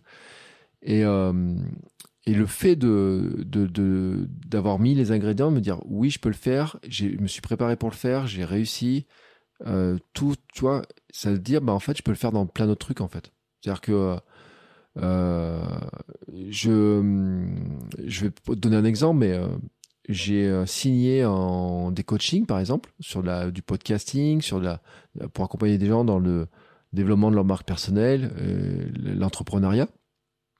Euh, j'ai eu plus de contacts etc mais parce que je pense que même dès la préparation en fait j'ai gagné en confiance énormément. Je vois dans mes posts sur Instagram et il y a des jours mais je me dis bah, la semaine à 100, à 100 et quelques kilomètres je me dis écoute elle passe elle passe crème et tout. Euh, tu peux, euh, tu vois, la confiance, elle est, elle était gonflée à bloc en fait. Et, euh, et c'est en fait, je pense que c'est exactement ça le principe d'être champion du monde de son monde, c'est c'est de sortir de la c'est pas de voir le sport comme étant séparé du reste en fait, c'est de voir le sport comme étant un moyen de se dire mais ça si je suis capable de le faire dans le sport, je me sens je me sens super fort pour faire d'autres trucs. Et, ça fait rire les gens, mais je crois que je l'ai dit dans un épisode, mais je crois que j'ai dit que dans le Hamster Running Club cette histoire. C'est, euh, tu sais, des fois tu peux te sentir avec une certaine puissance qui peut t'habiter. Euh, je sais pas si tu ressens ça, si tu as déjà ressenti ça après des séances, après un objectif que tu as réussi et tout, tu vas te dire euh, ça je l'ai fait, tu vois, ce truc-là. Euh, et euh, tu peux le faire sur un projet, tu peux le faire parce que tu bricoles, tu peux le faire parce que euh, tu as, fait un truc qui était super dur, mais tu peux le faire par le biais du sport en fait et, euh, et, de dire de regarder dans la glace dire ça je l'ai fait. Puis d'avoir des gens qui disent bah écoute euh, bravo euh, il y a des gens qui m'ont dit je suis super fier de toi. Et et ça a été des gens je peux le dire comme des gens comme Leila d'Apiron ça peut être ma mère tu vois mon beau-père je disais ça peut être des gens qui ma sœur tu vois mon entourage qui j'ai pas le sentiment de l'avoir déjà entendu avant tu vois et, euh, Et ça, ça gonfle énormément. Et plus le fait que moi, moi-même, je me dis, bah écoute, toi, tu as fait un truc, il y a quelques années, tu ne serais pas, euh, t'aurais pas parié que tu ferais ça, quoi. Et euh, je sais pas ce que tu voulu dire en off là sur le fait que tu avais parié un truc euh, que, de je sais pas quoi, mais euh, je pense que j'aurais jamais parié qu'un jour je ferais ça. Tu vois. Ouais, bon, on en reparlera aussi en 2023 ou 2024 parce que tu n'avais aussi jamais parié que jamais tu, tu ferais un triathlon et euh, je te rappelle que tu as toujours ton projet Ironman, plus ou moins. Mais euh, oui, alors, je t'en parlerai euh, plus tard. Pour ceux, qui, pour ceux qui parlent des projets Ironman et compagnie, euh, je pense que ça sera pas un Ironman. Euh, sincèrement, je, le label Ironman, je, je vois des trucs en, en ce moment, c'est. tu j'aimerais bien l'histoire du truc à, à la fin, You are an Ironman, tu sais, quand tu arrives avec les gens qui hurlent mais il y a des trucs dans le label Ironman euh, qui, que j'apprécie pas euh, dans leur euh, gestion, dans, leur, dans plein de trucs. Mais oui, le triathlon, oui. Mais et 2024, 2023, oui, je ferai un triathlon. Et je peux te garantir, mais ce sera peut-être un petit, des petits triathlons de découverte, des distances peut-être plus courtes au départ, tu vois, et pour tester. Et pas forcément, je te garantis pas que je ferai un Ironman un jour. Mais par contre, que j'aille faire un triathlon, oui, et ça, je pense que dès 2023, je peux à peu près. si, euh, euh, si tu fais ça en 2023 euh, et que, c'est après mon défi Agrippa, peut-être que je, t'accompagnerai, juste pour le plaisir, même sans avoir fait de, vélo depuis longtemps. on arrive sur les, deux dernières questions de clôture. Dada Vidov demande dit qu'il il voudrait savoir pourquoi tu fais, tu tires toujours la langue sur les photos et si tu connais d'autres grimaces. Et si oui, il demande à ce que tu le prouves. Alors attends, je prépare la copie d'écran. Non, mais là tu peux pas parce que je suis dans le noir, mais je, ferai dans le Hamster Running Club parce que la question vient du Hamster Running Club, donc je pourrais le, prouver et puis je montrerai sur Instagram. Euh, ma femme aussi m'a demandé, m'a dit mais pourquoi tu tires toujours la langue? Et euh, je crois qu'il y a deux visions des choses. C'est euh, ma femme quand elle, quand elle me voit tirer la langue, je pense qu'elle a plutôt peur que ça se passe mal, tu sais. Et moi, quand je tire la langue, en fait, c'est que c'est le moment où, en fait, je me dis, euh, c'est juste ton enfant intérieur. Tout se passe bien. C'est tout se passe bien. C'est ton enfant intérieur qui est juste en train de s'amuser. Qui, c'est le gamin qui fait des grimaces, tu vois. Et c'est ça, en fait. Le truc, c'est le gamin qui fait des grimaces. C'est, euh, c'est le euh, l'espèce de transformation. peut-être toi, tu l'as perçu, mais moi, je l'aperçois. Mais peut-être, je sais pas si vous l'apercevez, mais il y a une espèce de transformation depuis quelques temps qui est sur mon enfant intérieur, sur de me dire que je peux me lâcher la grappe, que je peux m'autoriser à faire des trucs. Euh, l'épisode du jour de, de Crée ta vie euh, que j'ai enregistré, c'est un truc sur la permission. Se donner la permission et oser le faire, se dire que j'ai le droit de le faire et, euh, et que j'ai le droit d'être. Euh, pour m'amuser, de tirer la langue, d'être drôle, de raconter des conneries, de, tu vois, de faire un tas de trucs comme ça, quoi. Et euh, oui, je pourrais faire d'autres grimaces. Et en fait, j'ai fait des photos spécialement pour lui, euh, pour de Davidoff, euh, sur euh, avec d'autres grimaces. Donc elles sont sur Strava pour l'instant. Je mettrai sur l'Amsterdam Running Club. J'en mettrai aussi sur Instagram si vous voulez. Et euh, ça, c'est sûr. Mais le la grimace, en fait, elle est plutôt le symbole. C'est comme parce qu'après il y a la question sur les lunettes. C'est plutôt un espèce de symbole en fait de dire je m'amuse et puis j'ai quelqu'un qui m'a laissé un commentaire un jour euh, et euh, je peux le dire, c'est euh, quelqu'un qui est très connu sur Internet et que j'ai reçu dans le podcast et qui me met un message en, disant mais tu sais je je sais pas si tu j'ai posé une question un jour on me disait mais qu'est-ce que vous comment vous ressentez ce que je fais en fait? Et elle m'avait dit c'est un, joyeux de riz ou je sais pas comment elle m'a dit ça qui, qui découvre un nouveau monde tu vois un espèce de truc comme ça et c'est exactement ça en fait. Euh, cette euh, cette langue tirée, euh, cette ces grimaces que je peux faire et tout, c'est ou la, les vidéos où je saute les deux pieds dans la boue, tu vois, ou dans les flaques de boue, dans les flaques d'eau, ou je danse sous la flotte, tout ça là, c'est exactement, c'est mon enfant intérieur qui s'amuse enfin et qui que je retrouve. Et ça, c'est ça aussi le concept d'être champion du monde de son monde, c'est que moi quand j'étais gamin, je rêvais d'être un champion, de gagner des médailles, de faire des trucs. Donc, je, de bouger. Et en fait, euh, je le retrouve. C'est ça, en fait, le truc. Et, euh, et donc, il, le gamin, il s'amuse, quoi. À 46 ans, le gamin 46 piges pour retrouver ton, ton enfant intérieur. Il est jamais trop tard et ça fait plaisir, en tout cas. Ouais, mais c'est en fait c'est le le après-demain, je participe à une enfin demain par rapport à la diffusion de cet épisode, je, suis invité sur une soirée pour parler de mes plus gros mon, un truc que j'estimais comme un gros fail et tout, tu vois. Et j'ai rajouté une slide tout à l'heure et cette slide est justement sur le fait que de dire que je me je je m'autorise. J'ai longtemps cherché mon ikigai, mais que plus que mon ikigai, en fait, il fallait que je réécoute l'enfant que j'étais et qu'est-ce qu'il avait envie. Et que euh, si un jour je pas, m'étais pas autorisé à faire ce podcast euh, km 42, peut-être que j'aurais jamais découvert en fait que euh, je me serais jamais rappelé en fait du gamin que j'étais, qui avait qui avait juste envie de courir et bouger dans tous les sens et que et que c'est comme ça que je suis le plus heureux. Et je vais te dire un autre truc parce que tu m'as appelé la veille tu te rappelles l'autre jour, tu m'as appelé juste le vendredi avant la, course. Et, euh, je t'ai dit, euh, bah, de moins bouger, j'ai à nouveau mal. tu te rappelles? Je t'ai dit ça et on a dit bah, que peut-être que euh, mon mode de vie le plus idéal pour moi, c'était de bouger plus et que ça soit marcher, courir. Mais de, et je t'ai dit, ce jour-là, je t'ai dit, je vais marcher deux fois par, par jour. Je vais faire de la course une fois, puis marcher une autre fois. Mais rajouter plus de mouvement et plus de mobilité. Et, euh, je déjà, je te remercie pour ton appel parce que euh, c'était super sympa. Et euh, comme euh, de prendre le temps ce soir de, faire cet épisode euh, tous les deux. Mais en plus, ça m'a permis de mettre un mot, tu vois, sur, sur cette notion-là, de dire exactement que le, probablement mon équilibre, il s'est pas fait pour être assis sur une chaise aussi longtemps que je l'ai été tout le reste de, depuis des années, des années, et que même maintenant où je sens, où pourtant je bouge plus, je suis encore trop sédentaire par moment par rapport à ce que mon corps a besoin pour être à l'équilibre. Et ça, c'est bah, il reste qu'à faire des podcasts et, à travailler en marchant. ouais, mais euh, le podcast en marchant, c'est facile. Et puis je vais vous dire, et euh, j'ai un, idée dans ma tête, c'est de faire un, podcast qui s'appellerait euh, Viens courir avec moi, où, où, je pourrais faire des épisodes où je, en courant, je balancerai mes idées. Euh...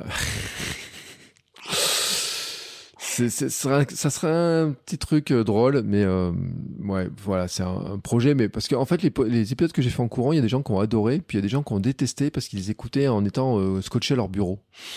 Alors, je, voilà, je pense que je vais embarquer des fois des, je vais faire des épisodes un peu ce type-là aussi de temps en temps pour euh, faire un peu un truc un peu différent et qui pourrait être avec des invités parce que techniquement je pourrais le faire avec des invités et je trouve que ce serait encore plus drôle de faire ça avec un invité sur faire une séance en, en endurance mentale en discutant pendant 15 minutes avec un invité.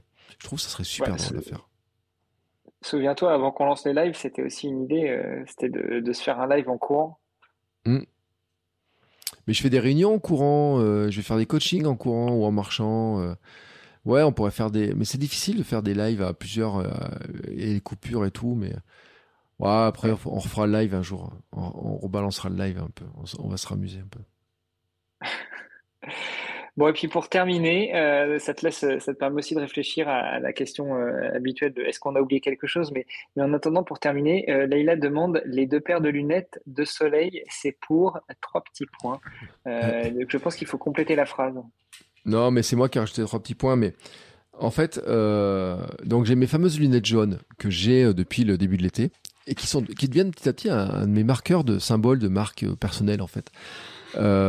Et donc, bien sûr, je les ai amenés pour le 24 heures. Bien sûr, j'ai des mises en pleine nuit. Bien sûr, je fais mes petites danses avec. Ou j'ai oublié de les mettre pour ma danse à un moment donné. Enfin, bref, il y a, y a toute une histoire autour de ces lunettes qui sont là aussi une autorisation à faire des trucs. Et puis, euh, Pascal, en fait, euh, à un moment, il me dit, euh, il me dit, j'ai un cadeau pour toi. Et en fait, c'est ses lunettes orange. Et donc, c'est les lunettes de Pascal Dapiron, en fait, qui m'a donné. Et, donc, voilà pourquoi sur les photos à la fin, on voit que j'ai deux paires de lunettes. Et, et c'est tout. Mais en fait, elles sont oranges et puis des lunettes jaunes. Et je pense que je pourrais avoir une collection de lunettes de couleur. Tu sais, ça, pourrait être un truc, un truc drôle. Mais entre les oranges et les jaunes, ça devient un symbole en fait de l'amusement. Tu vois, vraiment de l'amusement et du fun. Et, euh, ceux qui sont dans l'Amsterdam Running Club, euh, ils savent qu'il y a des vidéos que je les mets au départ alors que j'enregistre le matin à 5h30 du matin. je, lance les vidéos avec ça. Et c'est ma marque. ça fait partie en fait du, nouveau moi en fait. Donc c'est ça en fait. C'est le c'est l'amusement. Voilà, c'est l'amusement fait partie avec les lunettes. Bon, bah écoute, euh, l'enfant intérieur, qui, euh, l'enfant intérieur qui ressort à 46 ans, tu vu le lapsus, et, euh, et qui s'amuse avec des lunettes de soleil de couleur, on, prend, on prend bonne note. Bertrand, est-ce qu'on a oublié quelques petites choses, quelques réactions? Est-ce que tu vois des, des questions ou des remarques qui t'ont été posées ou faites depuis la fin de ton 24 heures qui mériteraient d'être dans cet épisode aujourd'hui? Ben, écoute, euh, je pense que j'ai répondu à quasiment. Euh, alors, il faut le dire quand même, hein, il y avait plus de 50 questions qui ont été posées. Euh, donc, c'est un. Il y a un gros volume de questions. Tu as, fait ça avec un man maître, etc. Et je te félicite. j'ai beau, tu vois, regarder les questions, ce qui reste, etc. Je trouve que on a, on a fait un bon tour, tu vois, de, des choses. Euh, il y a bien sûr, il y a plein de questions de des gens qui se posent la question de savoir ce que je vais faire maintenant, euh, quels sont les prochains défis. Et la vérité, en fait, c'est que les défis suivants ne sont pas déterminés. Donc, euh, le, ce qui est sûr, c'est que je vais, faire de la musculation. Ça, je l'ai annoncé, je l'ai dit dans la Running Club. Le prochain défi pour moi, c'est la fin de la transformation physique euh, avec de la musculation. Et c'est une recomposition corporelle pour euh, avoir plus de muscles sur le haut du corps euh, et, peut-être un jour arriver à faire apparaître les abdos. Alors ça, c'est un espèce de grand défi, mais qui va m'amener sur des, euh, des réflexions autour de mon alimentation, de mon équilibre, euh, des diètes légères, tu vois, des, l'évolution, la fin de l'évolution alimentaire en fait. Et donc ça, et puis l'an prochain, bah, il y a l'histoire du Gravelman en fait, tu sais, qui, qui tourne en tête. Euh, le quoi le... le... Gravelman, tu sais, Gravelman. Euh, ah, ah, et... c'est notamment le fameux podcast euh, qu'on attend depuis 10 ans dans le ouais. Club. Voilà, mais depuis 10 ans, non, depuis un an maintenant que la bande-annonce est faite. et, et, en fait, la, vraie question, je vais te dire, et je pense que c'est Laurie qui m'a dit que ce format d'épisode live, comme j'ai fait la semaine dernière, m'allait très bien. Et j'ai mis un commentaire en disant, ben, je peux pas le faire pour, euh, tu vois, ça a aucun sens de le faire sur ma prochaine course de 13 km. Ça a aucun sens de le faire sur la course tâche qui fera 10 km. Ah oui, je vous ai pas dit aussi, je me suis inscrit sur une course de 10 km caritative. Euh, je, mais ça a du sens sur ce genre d'événement, en fait. Sur des trucs un peu plus longs, sur des aventures, sur des, euh, des trucs comme ça, en fait. Et, euh, et peut-être que le, je sais pas si le podcast verra le jour, en fait. Kilomètre 350 ou si finalement ce sera le fil rouge de l'évolution de, de ce qu'il y a sur Kilomètre 42, ou qu'il y aura un peu des épisodes un peu à cheval entre les deux, tu vois. Mais euh, je sais que par contre, j'ai vraiment envie de faire du vélo. De, mais, mais pas du vélo de route, euh, pas du VTT non plus, tu vois. De, la liberté, c'est de passer de l'un à l'autre. Et pour ça que c'est vraiment pour ça que le gravel m'attire. Et j'avais des espèces de défis d'aller rouler dans les volcans, d'aller euh, d'aller prendre euh, faire mes mes, mes le matin euh, mais les faire en vélo à, à je sais pas où tu vois aller changer de montagne etc faire des euh, des fois peut-être des, des sortes de duathlon perso tu sais partir en vélo finir la, la montée en courant et puis revenir après en vélo tu sais des, trucs dans ce genre là. J'ai un peu ce, ce truc là et puis le un autre truc aussi c'est que j'aimerais bien qu'on une histoire, j'ai une histoire de van qui traîne dans ma tête en fait. Et, euh, et peut-être que quand on retournera en Bretagne, ça sera pour euh, faire euh, y aller en famille et puis faire un peu de course et puis un peu de, de, tourisme et tout. Voilà. Donc il y a beaucoup de gens qui se demandent ce qui va se passer après. Et pour l'instant, c'est pas défini. Enfin, c'est défini en partie sur la musculation. C'est pas défini sur les courses, sur le, projet de, de course je peux pas vous dire, euh, je suis inscrit à ça, je suis inscrit à ça, je suis inscrit à deux courses, une euh, ce week-end, une dans euh, un mois, et après, j'irai là où le, le vent me portera, c'est ça la chanson. en fonction aussi des aspirations, et voilà, sachant que j'attends aussi la qualification pour le marathon olympique de Paris 2024. Tu sais, et donc s'il y a des challenges, pour arriver à les décrocher, euh, c'est aussi ça qui va un petit peu euh, déterminer aussi euh, comment y arriver à le faire. voilà. Donc il y a eu beaucoup de questions qui ont porté là-dessus, mais qui est sur lequel on n'a pas vraiment de réponse pour l'instant. Voilà, en tout cas. J'enlève le mute. Euh, bah écoute, euh, c'est une belle conclusion. J'ai entendu ton téléphone qui, qui bipait, donc euh, je pense que c'est le rappel. Il faut aller se coucher avant minuit, hein, Bertrand. Donc je pense que c'est le moment de, de, fermer les rideaux, de te mm. remercier de m'avoir proposé de te tendre le micro pour cet épisode. J'espère que le son était bon. De mon côté, je vais être obligé de le réécouter parce que j'ai entendu que la moitié de tes réponses, donc j'étais vraiment un peu à l'aveugle. Hein. je sais pas si c'était ton réseau, si c'était le mien qui n'était pas superbe, mais écoute, je, je, vais donc devoir réécouter ce long épisode de presque 2h45. Eh ben écoute, euh, on a presque fait l'épisode le plus long, et tu vois, euh, il fera un, dixième de 24 heures. Non Non On est à peu près là-dedans 2h38. Euh, ouais, 2h38. non, mais voilà. Et en tout cas, Hermano, merci beaucoup pour, pour le temps passé, pour cet épisode comme ça, que tu l'as rendu plus vivant. je te le répète, merci aussi beaucoup pour ton soutien, pour tes encouragements, pour euh, pour ton apport technique aussi, puisque cet, cet, enregistrement est possible que parce que tu me prêtais un ordinateur quand mon ordinateur est grillé, donc ce qui est quand même très pratique. Euh, et puis, euh, et puis, eh ben, en fait, on, le dit, hein, on continue à suivre tes aventures, hein, sur Agrippa. Euh, tu, tu, vas nous redonner ton Instagram quand même parce que et je te trouve beaucoup plus actif. En plus, c'est cool. Ouais, j'essaye de, de m'y tenir, même si là, euh, ce week-end, c'était un peu plus compliqué avec euh, le déménagement et tout. Euh, j'avais pas trop la force de publier les vidéos. donc, l'Instagram, c'est Iron Manolux, pour, en mémoire de mon passé de, de, triathlète immigré au Luxembourg. Donc, voilà, Iron Manolux pour les, Français, les, Français qui parlent pas anglais. Et, voilà, on peut suivre dessus et sur TikTok aussi mes, aventures quotidiennes d'entraînement vers mon défi Agrippa qui aura lieu à partir du 15 mai 2023. Voilà, en effet, l'épisode dédié au sujet, mais euh, c'est vrai qu'entre temps, ça a été reporté. Euh, bah écoute, merci beaucoup en tout cas, Hermano, hein, euh, de m'avoir euh, invité dans mon podcast. Euh. C'était super cool. Euh, merci beaucoup pour le temps passé. Bah moi aussi, je t'empêche de dormir. bon, tu sais, moi, ce qui me reste à faire, c'est juste appuyer sur le bouton arrêt et publier directement.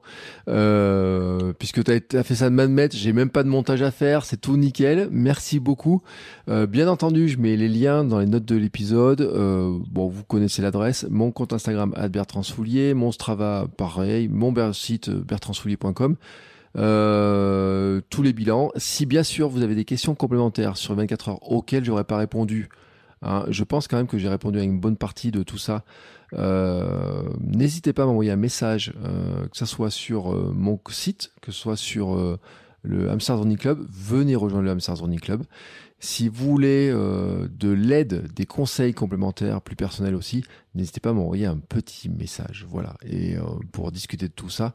Euh, et puis bien sûr, c'est pas la fin de qm 42, hein, c'est juste la fin du, projet 24 hein, qui se clôture ainsi, ce qui était un gros fil rouge. Et puis je vous garantis qu'il y a un bon paquet d'épisodes qui nous attendent euh, à partir de la semaine prochaine. Euh, et notamment une nouvelle surprise. Euh, je vous en dis pas trop euh, plus, mais il y a des nouveaux formats qui arrivent, avec des nouveaux épisodes qui arrivent. Et je pense que vous allez, je pense que vous allez aimer. Voilà, je pense que vous allez aimer.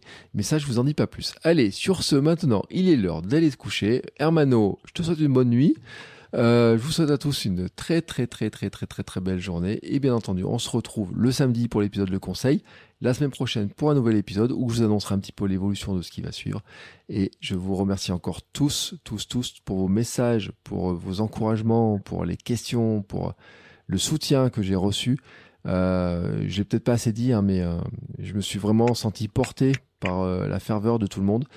Et, euh, et puis ceux qui sont tentés, venez voir dans le Hamster Running Club. J'ai proposé une idée, j'en ai parlé un petit peu tout à l'heure, mais je pense que l'an prochain, euh, si Mehdi organise sa course, euh, on ira en force, la force des hamsters, pour aller découvrir le 24 heures à plusieurs en équipe et tout. Et, je pense qu'il y a un chouette projet à faire.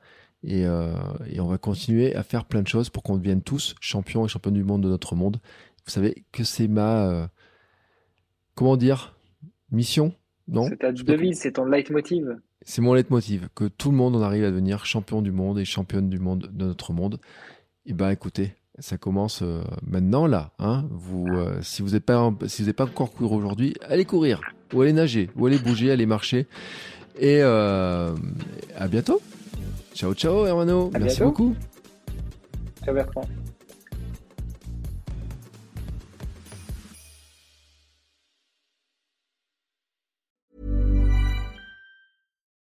When you need mealtime inspiration, it's worth shopping Kroger, where you'll find over 30,000 mouthwatering choices that excite your inner foodie. And no matter what tasty choice you make, you'll enjoy our everyday low prices, plus extra ways to save, like digital coupons worth over $600 each week. You can also save up to $1 off per gallon at the pump with fuel points. More savings and more inspiring flavors make shopping Kroger worth it every time. Kroger, fresh for everyone. Fuel restrictions apply.